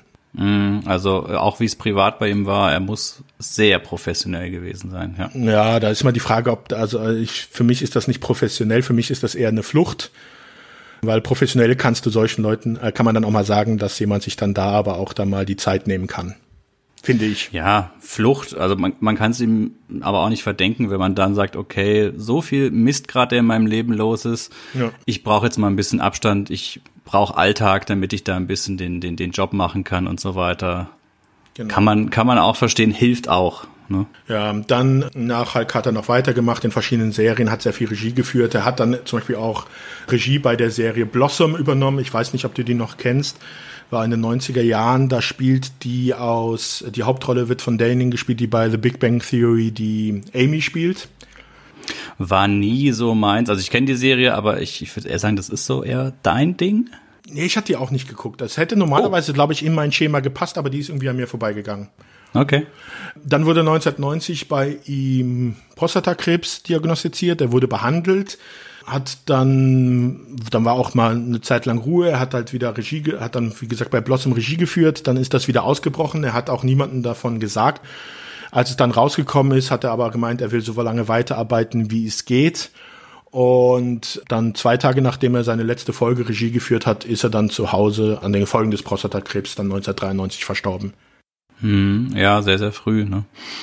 Ja, zu Lou Ferrigno, glaube ich, haben wir eigentlich alles gesagt, was man sagen kann. Also Mr. Universe, ehemaliger Bodybuilder, hat dann nach Hulk hat er noch bei einem Herkules-Film mitgemacht, aber ansonsten eher so kleinere Sindbad. Auftritte. Sindbad, der Film. Also, okay, dann hat er aber so bei vielen Serien und so mitgespielt, so kleine Gastauftritte und dann halt das Größere, wo er häufiger aufgetreten ist. Wie gesagt, war dann halt King of Queens. Ja, Pumping Iron hat er doch auch mitgespielt. Ja, aber die, welcher Bodybuilder hat da nicht mitgespielt? ja, gut, in der Zeit waren das halt die großen, ja. Ja, er hat, das ist ja das Besondere, er hat quasi in King of Queens, gut, ob das jetzt seine Idee war, wahrscheinlich von jemand anderem, sich selbst zur Marke gemacht, ne? Ja. Und dieses Hulk-Image, das hängt ihm halt immer noch an. Das ist ja auch das, was die ganze Zeit oder bei jeder Gelegenheit von Doug Heffernan in King of Queens irgendwie referenziert wird, ne? Ja. Und da merkt man ja auch, dass eigentlich der Lou Ferrigno gar keinen Bock mehr auf diese Rolle hat und dass das Ding eigentlich durch ist für ihn und er wo eigentlich komisch die Vorstellung, dass Lou Ferrigno einfach in so einer in so einer Nachbarschaft wohnt, glaube glaub ich eher nicht. In der, nee, in der nicht, ja. Aber da ist es halt irgendwie witzig. Irgendwie lustig so, oh, wirst du jetzt gleich grün vor Wut? Und er hat einfach nur diesen Blick drauf, so echt jetzt. Ja, und Arthur will ihm Drehbuch andrehen. Ja, stimmt, Arthur will ihm die ganze Zeit, nimmt ihn da ja auch mit und so. Ja, macht auf mich einen extrem grundsympathischen Eindruck, wenn ich den irgendwo immer sehe. Das finde ich eigentlich irgendwie ganz, ganz nett. Ja. Äh, Schwarzenegger dagegen, da hat für mich so ein bisschen das Image über die Jahre gelitten, vor allem in den letzten Jahren. Mhm. Aber Lou Ferrigno, weiß ich nicht, irgendwie, da ist jetzt nichts, wo ich sagen würde, äh. Hatte ich bei Schwarzenegger nicht das Video angesprochen mit seinem zwei Meter langen Klappmesser oder was es da war? Ja, oder das, das, das Video, wo er da im Pool sitzt und seine Zigarre schmaucht und sagt, ja, jetzt müssen wir Abstand. alle, jetzt müssen wir alle zu Hause durchhalten, es ist schwer. Ja, das war schon sehr unverschämt, ja. Ja, grenzwertig, ja. Würde ich sagen, machen wir noch schnell den letzten Schauspieler, Jack Colvin, der Jack halt Colvin. diesen Reporter Jack ja. McGee spielt. Das war so ein typischer Studioschauspieler, also der an einem Studio gegangen hat und den man dann für alle möglichen Produktionen, wo man dann irgendwie einen Schauspieler gebraucht hat, dort hineingesetzt hat. Das Einzige, wo er noch mitgespielt hat, das mir was gesagt hat, war halt im deutschen Chucky die Mörderpuppe. Mhm. Aber ansonsten nichts. Ja. Er hat Acting, also er hat Schauspiel unterrichtet an der American Academy of Dramatic Arts in Rom. Ist, glaube ich, auch ein ganz netter Ort, um dort Schauspielerei mal zu unterrichten. Und dann auch noch an der California State University hat er unterrichtet. Er hat auch bei Hulk zwei Folgen Regie geführt, aber das waren auch wirklich seine beiden einzigen Regie-Experimente. Hm. Ansonsten, ja, Fernseh, Fernsehschauspieler. Ist 2005 verstorben. Ne? Ja, irgendwann mal wollten man, wollten sie ihn auch aus der Serie rausschreiben, aus Kostengründen. Da haben dann aber Bill Bixby und Ferrigno gesagt, dass das nicht gehen würde und haben sich für ihn eingesetzt. Hm. Ja, ach, es gibt über diese Serie noch so viel zu erzählen. Zum Beispiel auch diese Kontaktlinsen-Geschichte, ne, dass Lou Ferrigno wohl mit diesen, mit den Kontaktlinsen echte Probleme hatte. Ja, aber er hat's ja noch gemacht. Also Bill Bixby hat sich da wohl mehr drüber echauffiert. Den musste man immer dazu treiben, dass er dann mal in der Folge war. Es gibt auch nicht, also es gibt, kommt zwar häufiger vor, aber es ist auch nicht in allen Folgen, dass man diese Augen sieht. Man muss auch überlegen, diese, das sind 70er Jahre Kontaktlinsen, das sind keine weichen feinen Kontaktlinsen wie heute. Das waren wirklich harte, feste Glaslinsen, die man sich da, äh, oder, oder aus irgendeinem Kunststofflinsen, die man sich da aufs Auge gedrückt hat. Ja. Wer schon mal harte Kontaktlinsen ausprobiert hat, ohne das sich wirklich anzutrainieren, der wird wissen, dass es das Gefühl, als hätte man Kieselsteine in den Augen. Und da dann noch die Augen richtig aufreißen und offen lassen, ohne dass es richtig tränt. Also Respekt. ist nicht einfach. Ich hatte ja mal, ich hatte mal meine Brille verloren gehabt und war bei einem Bekannten in Köln und musste halt eigentlich noch nach Hause fahren und hatte keine Ersatzbrille und deswegen bin ich zum Optiker gegangen und der hat mir dann halt mal so harte Kontaktlinsen eingesetzt. Ich hatte vorher noch nie Kontaktlinsen drin. Also ich mhm. dachte, ich mhm. sterbe. Also die, ja. besonders bis, wir haben dann ungefähr fünf Minuten gebraucht, um die auch erst wieder rauszukriegen und dann waren meine gesamten Augen halt komplett rot und ich habe gar nichts mehr gesehen. Also das ja, sind ja, schon, das ist schon hart, diese Dinger. Mhm, Glaube ich auch. Also das, das ist so eine, so eine kleine Nebensache. Ach ja, diese Kontaktlinsen. Aber ohne Scheiß. Ich glaube, das ist kein Spaß gewesen. Ja, und in den dann. 70ern ja. waren sie noch mal um einige Sticker, weil da hatte man noch nicht diese Technik, um die wirklich so schön dünn zu schleifen. Mhm, natürlich, genau. Aber dann können wir mal zu der Verwandlung kommen, oder? Ja, weil wir, weil wir jetzt ja gerade bei den Augen waren. Also okay. in jeder Folge, wie gesagt, kommt es ja zweimal zu der Verwandlung und damit man das nicht immer gleich hatte, hat man sich halt verschiedene Version überlegt, wie man denn zeigen kann, dass sich jetzt gerade der Banner in den Hulk verwandelt und da gibt es extrem viele verschiedene Szenen. Einmal halt, sie haben immer haben immer Klamotten geholt, Hemden, die eigentlich sehr knapp für den Ferrigno waren, eigentlich zu knapp. ja. Haben sie ihm angezogen und dann hat er mal die Muskeln angespannt und haben halt vorher so die Nähte ein bisschen präpariert, dass das halt auch leichter aufplatzen kann und dann sieht man halt, wie so die das der Rücken am Hemd aufplatzt oder am Ärmel und dann da die Muskeln raufkommen, dann Hosen, die aufplatzen, Schuhe, die genau aufplatzen. Genau an einer Naht gehen ja, die dann ja. so auf, ja. Aber großartig. Alles geht kaputt, außer dem oberen Teil der Hose. Ja, das wäre also, also Sebastian, ich bitte dich. Ja, aber was hat der denn für Hosen an? wenn wenn ja, sie wenigstens also, gemacht hätten, dass die Hosen kaputt geht und der hat halt irgendwelche superweiten äh, mit riesen Bündchen Boxershorts an oder sowas. Es, es gibt offensichtliche Gründe, die dafür sprechen, dass die Hose nicht komplett aufplatzt. Für eine Serie, die so für Kinder gedacht ist. Aber ja, ich weiß, was du meinst. Ach komm. ach komm, ja, was? Ach komm. ich weiß nicht, wie der Hulk ohne Hose. Wenn da alles wächst, weiß ich nicht, wie das ausgesehen hätte ohne Hose. Und das ist jetzt das E bei dieser Folge, hä? Ich meine ja nur. nee, also diese Hulking Out Moments, ganz ehrlich, wer hat als Kind denn nicht davon geträumt, mal so irgendwie beim Muskelflexen sein T-Shirt zu zerreißen oder sowas, wie man das in so einem in so einer Serie kennt, dass das irgendwie durch den Bizeps dann so. Davon musste ich nicht träumen. Ja, ich weiß, aber wir reden hier nicht von deinem Bauch, Sebastian. Touché. aber diese, diese Hulking Out Moments, das ist ja auch so schön. Sie haben ja wirklich sich teilweise nur einfach Szenen überlegt, wie sich Bill Bixby verwandeln kann, beziehungsweise Banner. Und haben dann da eventuell drumherum dann die Folge gestrickt. Ja, und teilweise haben sie dann aber auch Szenen, die sie schon mal benutzt haben, nochmal wiederverwertet. Also es ist schon, ja, wenn seine Füße aus den Schuhen ja, platzen, weil ja. das halt wirklich nicht einfach ja, war. Schuhe sind teuer. Ja, und, und das auch zu machen, so wie hat man das jetzt gemacht? Ja, man hat dann so Luftdruckkissen in den Schuhen gehabt und die halt nur so zusammengerollt und dann sind die halt auseinandergeplatzt irgendwie. Ja, und dann steht er plötzlich da, springt aus dem Wasser, kommt hinter einer Tür hervor. Es gab ja damals noch nicht diese, wie heute diese, diese Transitions, diese Übergänge, dass oh, man das halt so macht. Ja, das haben sie bei einigen Folgen versucht, also besonders am Anfang in der Pilotfolge, glaube ich, war das auch, wo man dann das Gesicht vom Banner sieht und dann machen sie halt, versuchen sie dieses rüber zu morphen und dann machen sie halt so ein grünes Leuchten da drüber, dass man es halt mm. nicht so mhm. genau sieht. Aber das ist halt echt schlecht. Ja, oder die Bilder werden so übereinander gelegt und dann verblasst das eine Bild langsam, das andere wird dann immer, immer stärker. Aber meistens ist es ja dann doch so, er taucht irgendwie ab, er verschwindet irgendwie und dann äh, sieht man halt noch so, wie die Kleidung zerplatzt und plötzlich bricht er irgendwie hervor. Ja. ja. ja. Ja, übrigens die Perücke von. Oh, die ist schlimm. ja, die Perücke war aus Jackhaar. Ja. Hast du schon mal einen Jack gesehen, Sebastian? Ja, also auf Bildern und ich kann mir nicht, ich kann mir gut vorstellen, dass du darunter geschwitzt hast wie Sau. Also ich glaube auch. Und wer weiß, ob die nicht gerochen hat auch. Ja. Also die werden mit Sicherheit mehr als nur eine Perücke gehabt Na, haben. Nach fünf Staffeln eine Perücke. die ist selber weggelaufen. Genau. Wir brauchen wieder die Perücke, Lou. Oh, verdammt. Dieses Ding. Ja, aber die sieht auch, also nach heutigen Maßstäben, also ich fand sie damals schon nicht, nicht gut. Und nach heutigen Maßstäben, sie sieht wirklich furchtbar aus. Ja, die hat sich aber auch ein bisschen gewandelt in den Staffeln. Also in der ersten Staffel ist es ganz schlimm, später wird es ein bisschen besser. Ja, aber puh. In der ersten Staffel haben sie mir auch noch so eine Nase aufgebappt, so eine Hakennase. Mhm. Puh, die haben sie dann später zum Glück weggelassen. Das haben sie dann auch noch mal verändert, das, das, das Kostüm. Ja, ja. ja also, ah, das, aber sind wir mal ehrlich, die Serie als Kind und tatsächlich auch heute noch es läuft, es, es lief doch immer nur auf diese Hulk-Out-Momente hinaus, ne? Genau. Das war doch das, worum es in der Serie ging. Das, was man sehen wollte. Das Ganze drumherum, ja, Mai. Ja, als Kind, wenn er das zweite Mal verwandelt hat, konntest du ausschalten. Ja, das war dann halt okay. ja, genau. Das war dann nochmal. Also ich kann mich dann, ja.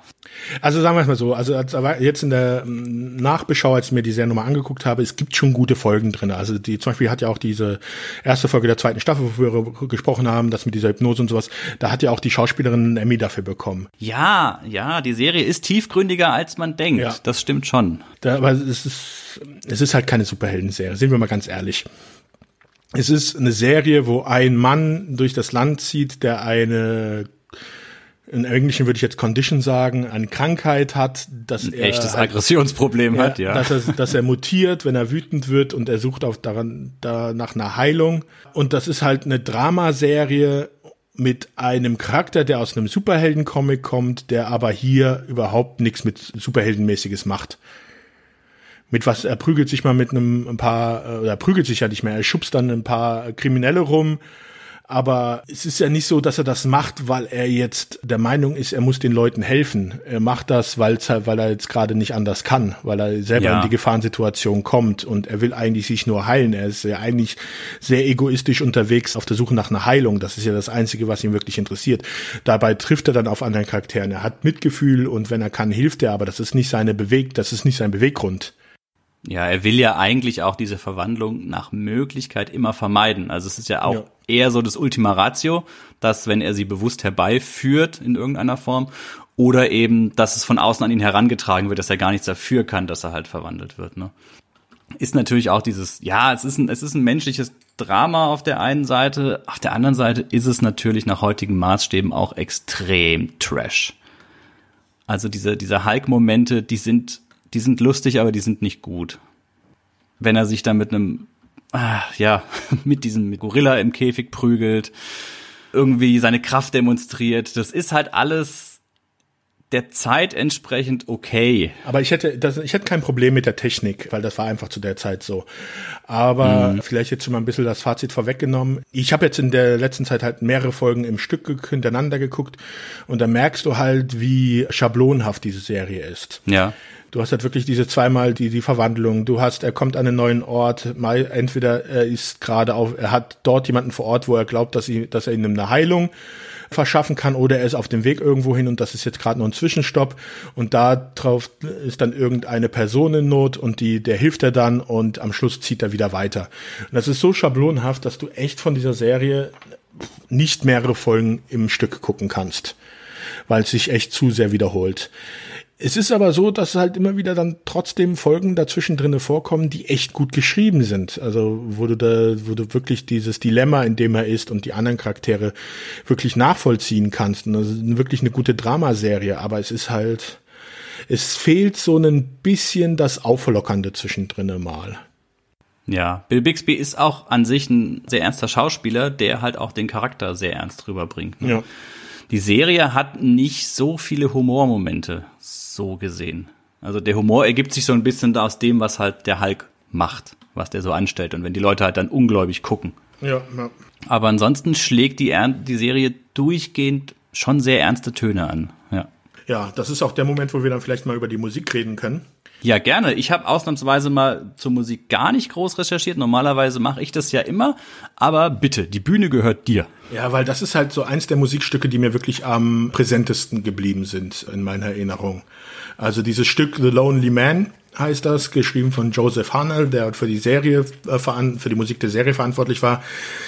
Ich habe mal geguckt, so in seiner Vita, also der hat noch die Titelmelodie für das United Artists Logo gemacht aber ansonsten war der gar nicht so für Filme oder Serien so viel involviert bei Musik. Der war äh, Music Director für Sänger oder also für Musiker. Also der hat selber noch Piano in Bands gespielt, aber war Music Director zum Beispiel auch für Marlene Dietrich. Hm. Und der hat halt dieses Lonely Man Stück geschrieben. Das ist so ein ganz einfaches Klavierstück. Das werden wir jetzt auch hier einspielen wahrscheinlich.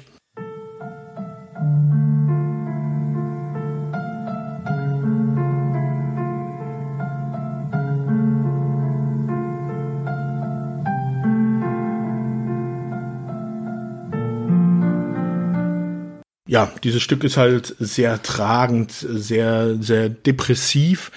Und das wird halt auch immer gespielt, wenn er dann am Ende der Folge wieder sich weiter auf dem Weg durch das Amerika macht.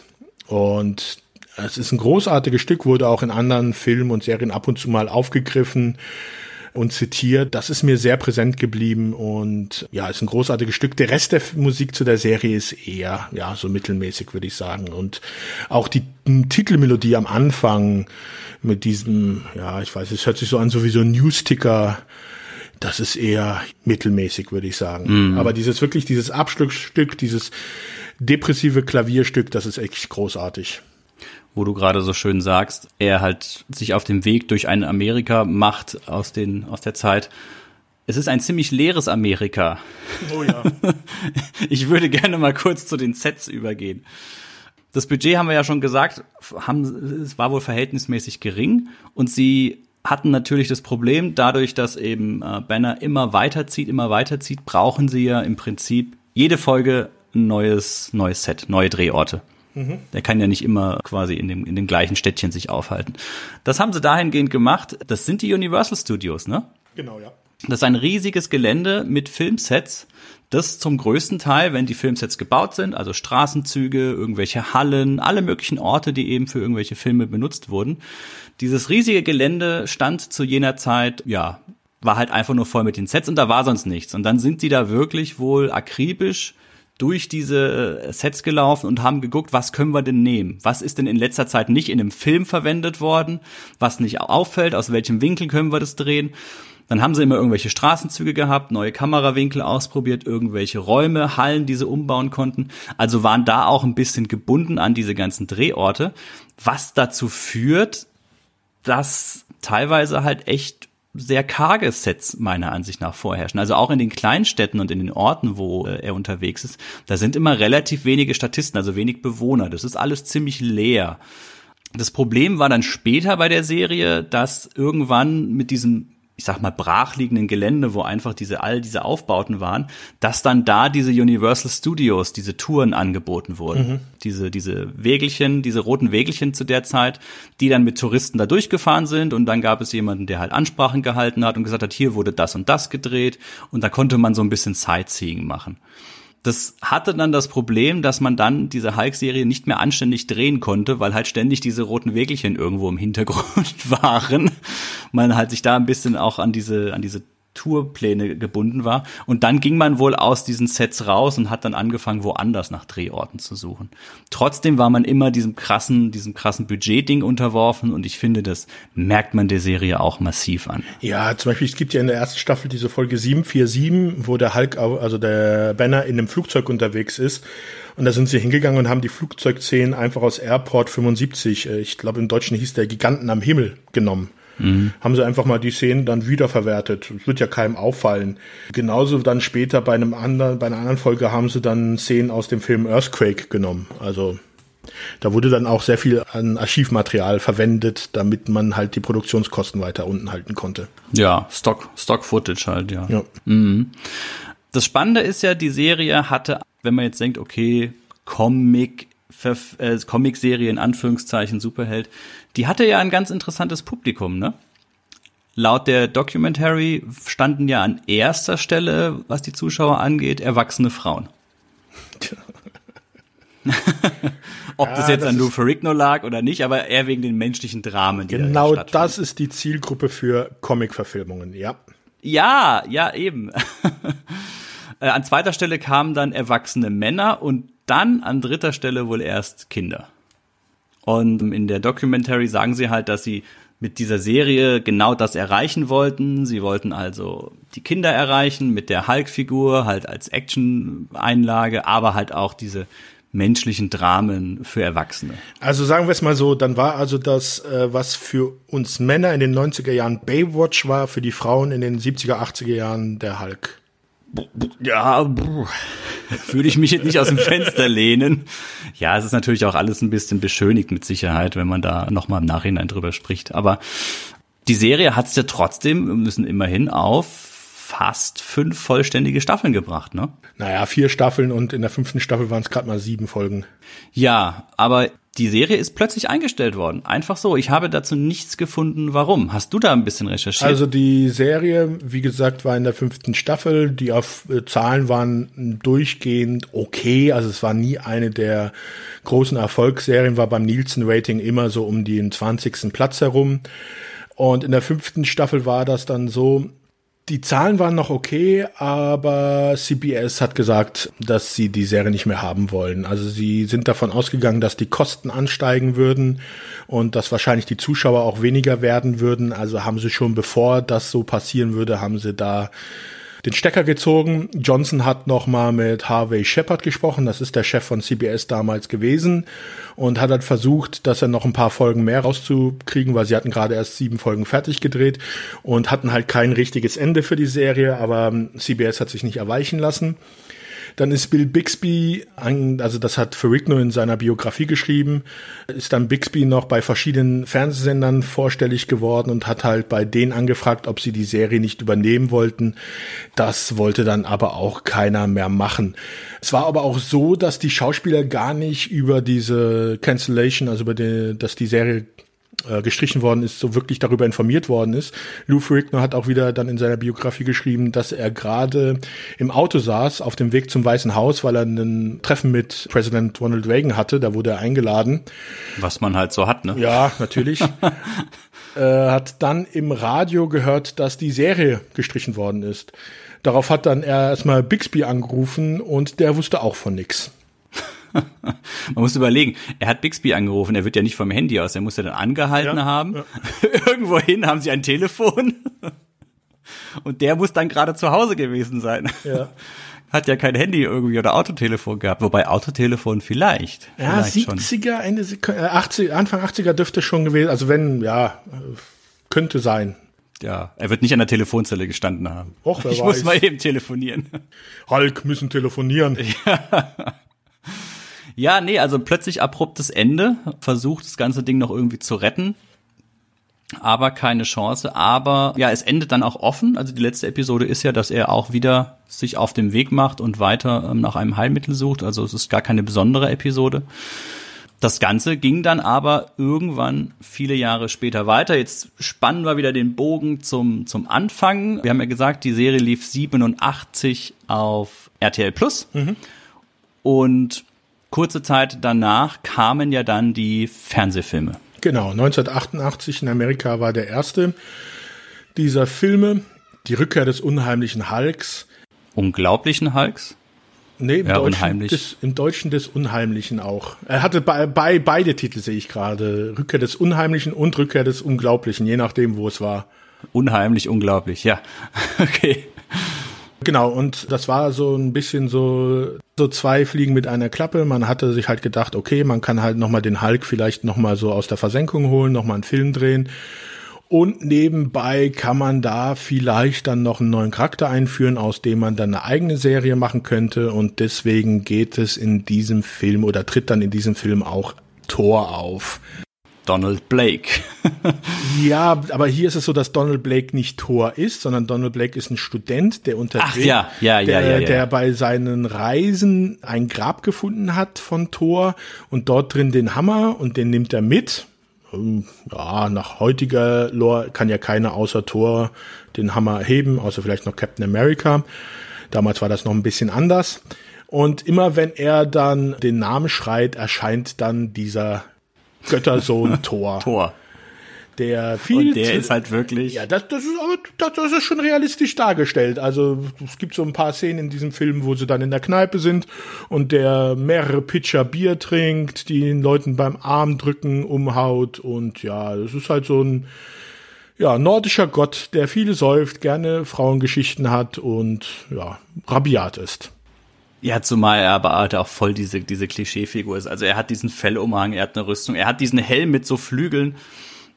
Das ist schon, Nee, die, die, Flü schon Ah, sehr das Klischee. Ist, die Flügel sind nur so angedeutet aus Metall. Also es sind nicht wirklich diese richtigen Flügel, so wie so Ach so, ja, nicht so nach oben raus, die sind so nach vorne, äh, geht es halt. Ja, also der wird dargestellt von Eric Allen Kramer. Den kennt man vielleicht noch am besten aus Robin Hood Helden in Strumpfhosen, wo er den Little John spielt. Das ist auch ein ganz schöner Hühne, der Typ, ne? Mhm, genau, ja, der hat dann bei True Romance hat er noch mitgespielt und pff, ja, es ist eher so B-Riege. Bei einigen Serien hat er Gastauftritte und sowas gehabt. Ja, aber das Gesicht kennt man, wenn man ihn, wenn man ihn sieht. Auf jeden Fall hatten die Produzenten sich halt gedacht, wir machen diesen Film und dann können wir ja eine Serie draus machen mit dem Hulk, äh, mit dem Tor. Daraus ist aber nichts geworden. Obwohl ich, ich muss ganz ehrlich sagen, ich war ein bisschen verwundert, weil ich hatte irgendwie an mein, aus meiner Jugend Erinnerung an irgendeine Geschichte. Ich dachte immer, das wäre eine Tor-Verfilmung gewesen, eine Serie oder Filme. Und habe jetzt danach gesucht, habe ich aber nichts finden können. Vielleicht können ja unsere Zuhörer mir dazu was sagen. Und zwar ging es da, ich glaube, dass der Hauptdarsteller war ein Arzt, der unterwegs äh, gearbeitet hat und der hat im, war immer am Stock. Und äh, wenn er mit dem Stock irgendwie auf den Boden gehauen hat und irgendwas gesagt hat, hat er, dachte ich, immer sich in Tor verwandelt. Aber da muss ich irgendwas falsch in Erinnerung haben. Falls irgendjemand durch diese wirklich mickrige äh, Beschreibung irgendwie wissen würde, was das sein soll, dann schreibt's bitte in die Kommentare, weil mich macht das echt fertig, dass ich mich nicht dran erinnern kann, was das war.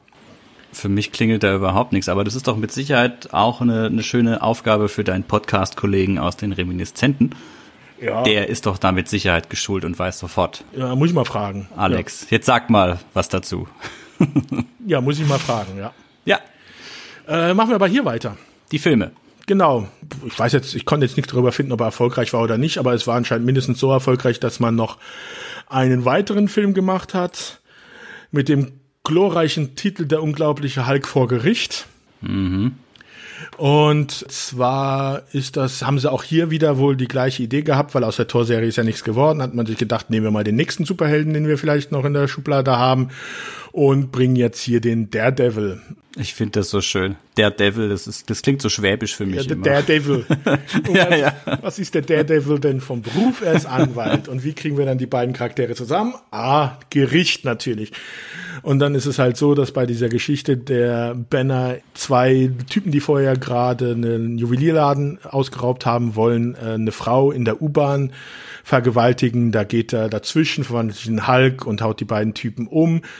Die Frau macht eine Falschaussage, weil sie bedroht wird, weil neben dem Daredevil taucht nämlich auch noch Fisk auf. Kingpin als Bösewicht in diesem Film. Das ist das John Rich Davis, der sich auch für alles hergibt. Ja, da habe ich mir auch gedacht. Also das ist, Gimli als Kingpin. ja, wenn du dir die anderen Kingpins vorstellst, die dann später in Filmen aufgetaucht sind, das ist halt schon, also John Rice Davis ist ein super Schauspieler, aber das ist halt nicht seine Rolle. Ja, Auf jeden Fall sagt diese Frau halt aus, dass Banner sie vergewaltigt hätte, deswegen wird er vor Gericht gestellt. Der Daredevil wird halt sein Anwalt und ja, ist auch mehr schlecht als recht und auch daraus ist keine Serie geworden. aber ich sag mal, das ist doch ganz oft, ich stelle mir das auch vor, das ist diesen Pitch für, für diesen Film. Wenn man sich dann da zusammensetzt und sagt, was passt mit Hulk zusammen? Was passt mit Hulk zusammen? Hulk und ein Gerichtsdrama. Genau das ist es. Ja, Ah, Ach, das war noch nicht alles. Man hat sich gedacht, komm, wir machen weiter. da geht noch einer, ja. Dann kam der Tod des unglaublichen Hulk. Hier war zuerst die Überlegung, She-Hulk einzuführen. Und zwar sollte das die Schwester von Banner sein, die ist auch in früheren Folgen schon mal erwähnt worden. Die sollte eine Bluttransfusion von ihm kriegen und sich deswegen dann in den She-Hulk verwandeln. Das war eine Figur, die gab es zu dem Zeitpunkt noch gar nicht im Marvel-Universum. Das ist dann bei dem Film aber nicht mit reingekommen. Da ist dann aber Marvel dazu gegangen und hat sich dann dazu entschieden, das selber dann in die Comics aufzunehmen, wo es dann halt die Cousine dann geworden ist. Aber auch mit dieser Bluttransfusion als Erklärung. In dem Film geht's dann da, ja, Banner verliebt sich in eine russische Agentin, die am Ausspionieren ist. Ist auch ein eher schwacher Film. Er endet halt so, dass der Hulk aus einem Flugzeug stürzt, am Schluss sich nochmal verwandelt zurück in Banner und dann stirbt. Wir sind hier jetzt schon Anfang der 90er. Übrigens, bei dem Film hat auch ein Bekannter mitgespielt, und zwar Andreas Katsoulas, also Jakar aus Babylon genau, ja. 5, war auch dabei. Ja, der Arme. Das war aber noch gar nicht das hätte nicht der letzte Film werden sollen, es hätte noch ein weiterer Film darauf folgen sollen. Da gibt es jetzt unterschiedliche Aussagen, warum das nicht dazu gekommen ist. Es gibt einmal die Aussage, dass es wohl an der Krankheit von Bixby gelegen hätte. Also der äh, Film über die, dieser, der Tod war von 1990. Dieser zweite Teil wäre wohl auch 1990 rausgekommen, weswegen das eigentlich nicht so ganz passt mit der Krankheit weil ja Bixby trotzdem noch weitergearbeitet hat und deswegen kann man wohl eher davon ausgehen, dass die Erklärung passt, dass der Film gecancelt worden ist, weil es einfach, ja, die Filme zu schlecht waren. Der ja. Film hätte The Revenge of the Incredible Hulk heißen sollen. Aber weil der Tod vom Incredible Unglaublichen Hulk so schlecht, also der war, der war wirklich schlecht in den Ratings, hat man es dann wohl eher abgesagt. Mhm.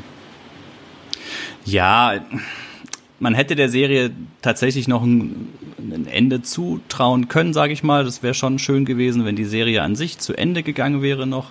Die Filme so viele Jahre später dann da noch mal rauszubringen, ah, klingt klingt für mich halt sehr nach Cash Cow, als ob man halt sagt, okay, komm, das haben wir, das probieren wir jetzt noch mal und das ziehen wir jetzt auch durch vom Konzept her, koste es, was es solle. Ja, das ist halt so, wir haben noch die Rechte, die liegen hier brach. Das ist ja auch häufig so, wenn du Rechte nicht nutzt, dann fallen sie wieder zurück zu dem ursprünglichen Besitzer. Deswegen kann es auch gut sein, dass sie dann gesagt haben, komm, wir müssen mal wieder was drehen, sonst verlieren wir die Rechte am Hulk.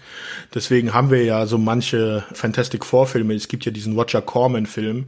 Mm. Äh, der ja nur gedreht worden ist, weil sonst die, weil sie sonst die Rechte am Fantastic Four Film verloren hätten und also ja, wer den mal minimalsten Budget, ja, wer den ja. mal gesehen hat, der der sieht woran, also wo wo überall Budget gespart worden ist, nämlich überall. Ja, aber man sieht es ja zum Beispiel auch an, an Robocop, an sich ein sehr cooles, erwachsene, erwachsenes Franchise, was da dann noch an Fernsehfilmgerümpel rauskam und, und an Fernsehserie das, das fragt man sich manchmal wirklich, warum? Warum wird das denn jetzt gemacht?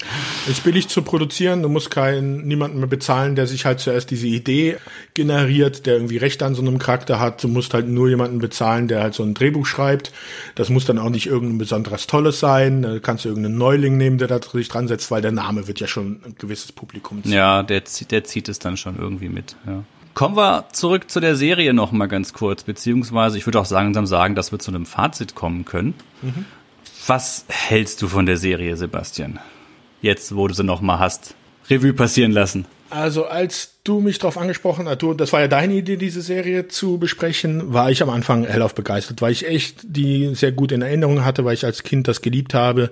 Ich hatte immer noch dieses schöne Musikstück in Erinnerung den Hulk irgendwie, der war sowieso immer ein recht sympathischer Charakter. Ich habe auch die Hulk-Filme gemocht. Ich mochte, mochte den Ang Lee-Film sehr gerne. Den Edward Norton, den fand ich jetzt eher schwach. Aber das war schon so ein Charakter aus der Comic-Reihe. Ich bin hier eher so ein DC-Fan als ein Marvel-Fan, aber bei Marvel war schon der Hulk schon ein echt lustiger Charakter.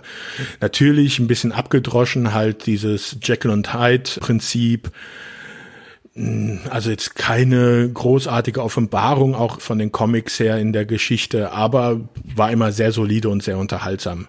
Und deswegen habe ich mich dann auch gefreut, jetzt mir die Serie wieder anzugucken. Aber wie ich ja schon gesagt habe, dass die Serie hatte halt wirklich keine Momente, wo sie mal irgendwie zwischendurch irgendwie lustig oder mal so das Ganze ein bisschen auflockert, sondern es ist wirklich sehr viel diese depressive Stimmung von diesem Hauptcharakter David Banner, der durch Amerika zieht und eigentlich nur auf der Suche nach der Heilung ist und auch dieses ganze Land, so wie es dargestellt ist, kann jetzt an dem Budget liegen oder weil es halt wirklich dieses amerikanische Hinterland ist, auch schon eine sehr depressive Stimmung rüberbringt, meiner Meinung nach. Aber da habe ich sowieso so, das haben viele Serien aus den Ende der 70er, Anfang der 80er. Das liegt auch so ein bisschen, glaube ich, mit am Filmmaterial, dass das nochmal so ein bisschen körnig und so ein bisschen. Ja, das stimmt allerdings. So einen leichten Grauschleier drüber hat. Ich persönlich finde ja Horrorfilme aus den 70ern, die haben immer eine, eine einfach nur weil sie aus den 70ern sind, haben sie eine gewisse Grundgruseligkeit an sich. Ja. Eine depressive, gruselige Stimmung. Ja, genau. Stimmt. Und, und diese Stimmung, deswegen hat es mich auch ein bisschen jetzt in der Nachhinein nochmal gewundert, dass mir das als Kind eigentlich so gut in Erinnerung geblieben ist. Aber es ist halt so, dass diese Serie, man kann sich gut und gerne ein paar Folgen mal angucken Da muss man dann aber auch die richtigen Folgen treffen, weil es gibt halt teilweise echt unterirdische Folgen. Also ich will nur mal sagen, dieser zweite Pilot, der in Deutschland nie erschienen ist, Ganz kurz dazu, da geht es um ein Mädchen, das nach einem Unfall nicht mehr laufen kann und die Verwandten wollen sie um die Ecke bringen, weil sie die Erbin von, äh, ich glaube, Pan Am oder sowas in der Art ist, also von einem richtig großen Multimillion-Dollar-Unternehmen und die wollen halt das Geld abgreifen und da greift halt dann äh, David Banner ein, um sie zu retten. Und diese Schauspielerin, die dieses Mädchen spielt, die ist halt erstmal 25 Jahre alt. Das ist ja sowieso eine gängige Praxis zu der Zeit gewesen, dass erwachsene Leute Teenager spielen. Aber die ist so schlecht. Die ist so übel, wie sie die, äh, dieses Ich kann nicht laufen mimt. Und die taucht dann in der vierten Staffel wieder in einer Doppelfolge auf, wo sie ein blindes Mädchen spielt oder eine blinde Frau. Und das dann noch mal schlimmer also ich keine Ahnung, warum die gewählt worden, äh, gecastet worden ist, ob die irgendwie mit irgendjemandem verwandt oder sowas ist. Und da gibt's halt schon ein paar Schauspieler, die wirklich meiner Meinung nach unter, also die, die es nicht, nicht als Niveau bringen, was so eine Serie äh, verdient hätte. Und durch diese Stimmung, durch diese depressive Stimmung, kann man sich halt wirklich nur ein, ein paar Folgen mal im Stück angucken. Und das reicht dann auch. Also es ist leider nicht so gut gealtert, wie ich es mir gewünscht hätte. Und ja, die Endsequenz, wenn Banner dann von dannen zieht, mal in den Bus einsteigt, mal die Straße entlang läuft oder wie auch immer, bei jeder Folge immer ein klein bisschen anders, damit dazu die traurige Musik. Das ist immer ein Highlight, aber ja, selbst diese Hulk-Verwandlung ist ja, reißen einen heutzutage nicht mehr vom Hocker, besonders weil es halt auch wirklich so formelhaft ist und dass es halt wirklich jedes Mal zweimal auftaucht. Da wäre ein bisschen Varianz bei den Folgen auch besser gewesen, damit halt ein bisschen mehr Überraschung drin gewesen wäre. Mhm. So, das war ein langes Fazit. Nö, passt doch. Also deckt sich so auch mit meiner Seite. Also man kann es natürlich also aus einer rein historischen Interesse, wer jetzt wirklich sich sehr für das ganze Marvel Cinematic Universe interessiert, wer sich für die Anfänge interessiert, wer das einfach mal wissen will, wie war das denn damals, der kann sich gerne mal die alten ähm, Spider-Man-Sachen ansehen, altes Hulk ansehen. Von mir aus auch auf der DC-Seite. Gut, das Adam West Batman ist noch mal was was Besonderes, aber das Wonder Woman und sowas. Shazam gibt's dann auch noch. Shazam, genau, hat mich auch sehr gewundert da kann man mal, ach, ich würde sagen, sich mal ein paar Ausschnitte auf YouTube oder so ansehen. Vielleicht sogar nur diese Hulk, äh, diese Dokumentation sich einfach mal ansehen, die ist eine Stunde. Dann hat man da, hat man da schon ein ganzes Gefühl für, wo das alles so ein bisschen herkommt. Das ist vielleicht schon interessant. Aber so kann man sich die Serie heute nicht mehr an, ansehen, absolut nicht. Also ich finde, die, die Nicht-Hulk-Momente sind meistens sehr lahm und sehr dröge, viel zu ernst. Die Hulk-Momente sind jetzt unfreiwillig komisch, absolut nicht mehr zeitgemäß. Es ist halt einfach nur ein grün angemalter Lou Ferrigno. mehr ist es nicht. Trotz der, der Gesichtsmaske und dem, dem Jackhaar auf dem Kopf. Ja, es hat einen gewissen Kultstatus trotz allem und den wird es auch wahrscheinlich immer haben weil es halt auch so eines der ersten war und weil es natürlich was Besonderes ist. Ne? Es ist halt diese, diese grüne Muskelfigur. Aber ich, ich würde da heutzutage auch niemandem mehr raten, wirklich jetzt bewusst einzusteigen und zu sagen, ich hole mir jetzt die Hulk-Box und dann fange ich da mal an, mich durchzuarbeiten. Das ist, glaube ich, zäh und zu repetitiv einfach. Hast du schon recht. Es ist aber natürlich schön zu sehen, wie sich das weiterentwickelt oder was das halt für einen Impact hinterlassen hat. Also Lou Ferrigno ist eine Marke an sich, den kennt man, der hat in King of Queens sich äh, entwickelt. Hulk Hogan, der Wrestler, der ja sein Hulking Out, wenn er quasi am Boden war und dann nochmal seine Kräfte mobilisiert oder sein T-Shirt zerreißt. Das war ja auch inspiriert von dieser Fernsehserie und so weiter. Also die Serie hat einen ganz starken Einschlag in der Popkultur hinterlassen, hat mit Sicherheit auch einen ganz starken Einschlag hinterlassen, dass die Figur des Hulk an sich, die ja jetzt vielleicht nicht jetzt die zugänglichste ist, wie jetzt ein Peter Parker, also ein Spider-Man, hat die mit Sicherheit auch viel dazu beigetragen. Das muss man schon alles sagen. Aber, puh, es ist halt alt. Ja, aber man, aber man merkt schon, dass die Serie einen gewissen Impact hatte. Aber in einer anderen Art, wie man sich jetzt vielleicht denkt. Also es war jetzt nicht so, dass danach dann auf einmal die äh, Superhelden-Serien wie Pilze aus dem Boden geschossen sind. Nee, gar nicht. Nee, gar nicht, genau. Es hat überhaupt gar keine Auswirkungen in der Richtung. Die Leute, ja, die wurden ikonisch. Der Hulk, wie gesagt, hat es ja erwähnt, mit seinem Hulk-Out hatte trotzdem keine Chance gegen den Ultimate Warrior, aber naja, das waren halt die 80er. ja, also an dieser Stelle mal keine Empfehlung. Fernsehhistorisch gesehen kann man sich schon mal angucken, aber ja, also ja, es ist 40 Jahre alte Serie. Ja, ne? Das ist halt wirklich eine Serie, die in seiner in ihrer Zeit verhaftet ist. Also damals ähm, schon relevant und auch vielleicht auch ein bisschen wichtig, um halt mal auch zu zeigen, dass diese Charaktere aus den Comics nicht nur was für Kinder sein können. Ich äh, habe jetzt leider nichts dazu gefunden. Mich hätte halt mal interessiert, ob das Auswirkungen gehabt hat auf die Comics von Marvel. Dass jetzt dann zum Beispiel dadurch, dass halt die Serie gelaufen ist, vielleicht auch mal Erwachsene, mehr Erwachsene halt auf die Idee gekommen wären, sich diese Comics zu kaufen. Aber da konnte ich leider nichts zu finden. Ja, ich auch nicht. Ich habe nur gesehen, dass es wohl in irgendeiner Zeitung parallel zu der Fernsehserie eine, eine Comic, einen Comic-Strip gab, der regelmäßig gepflegt ja, ja. wurde. Ob das jetzt sich auf die Absatzzahlen von Comics selbst, ich glaube, Merch gab es ja zu der Zeit nicht so intensiv, wie es das heute gibt.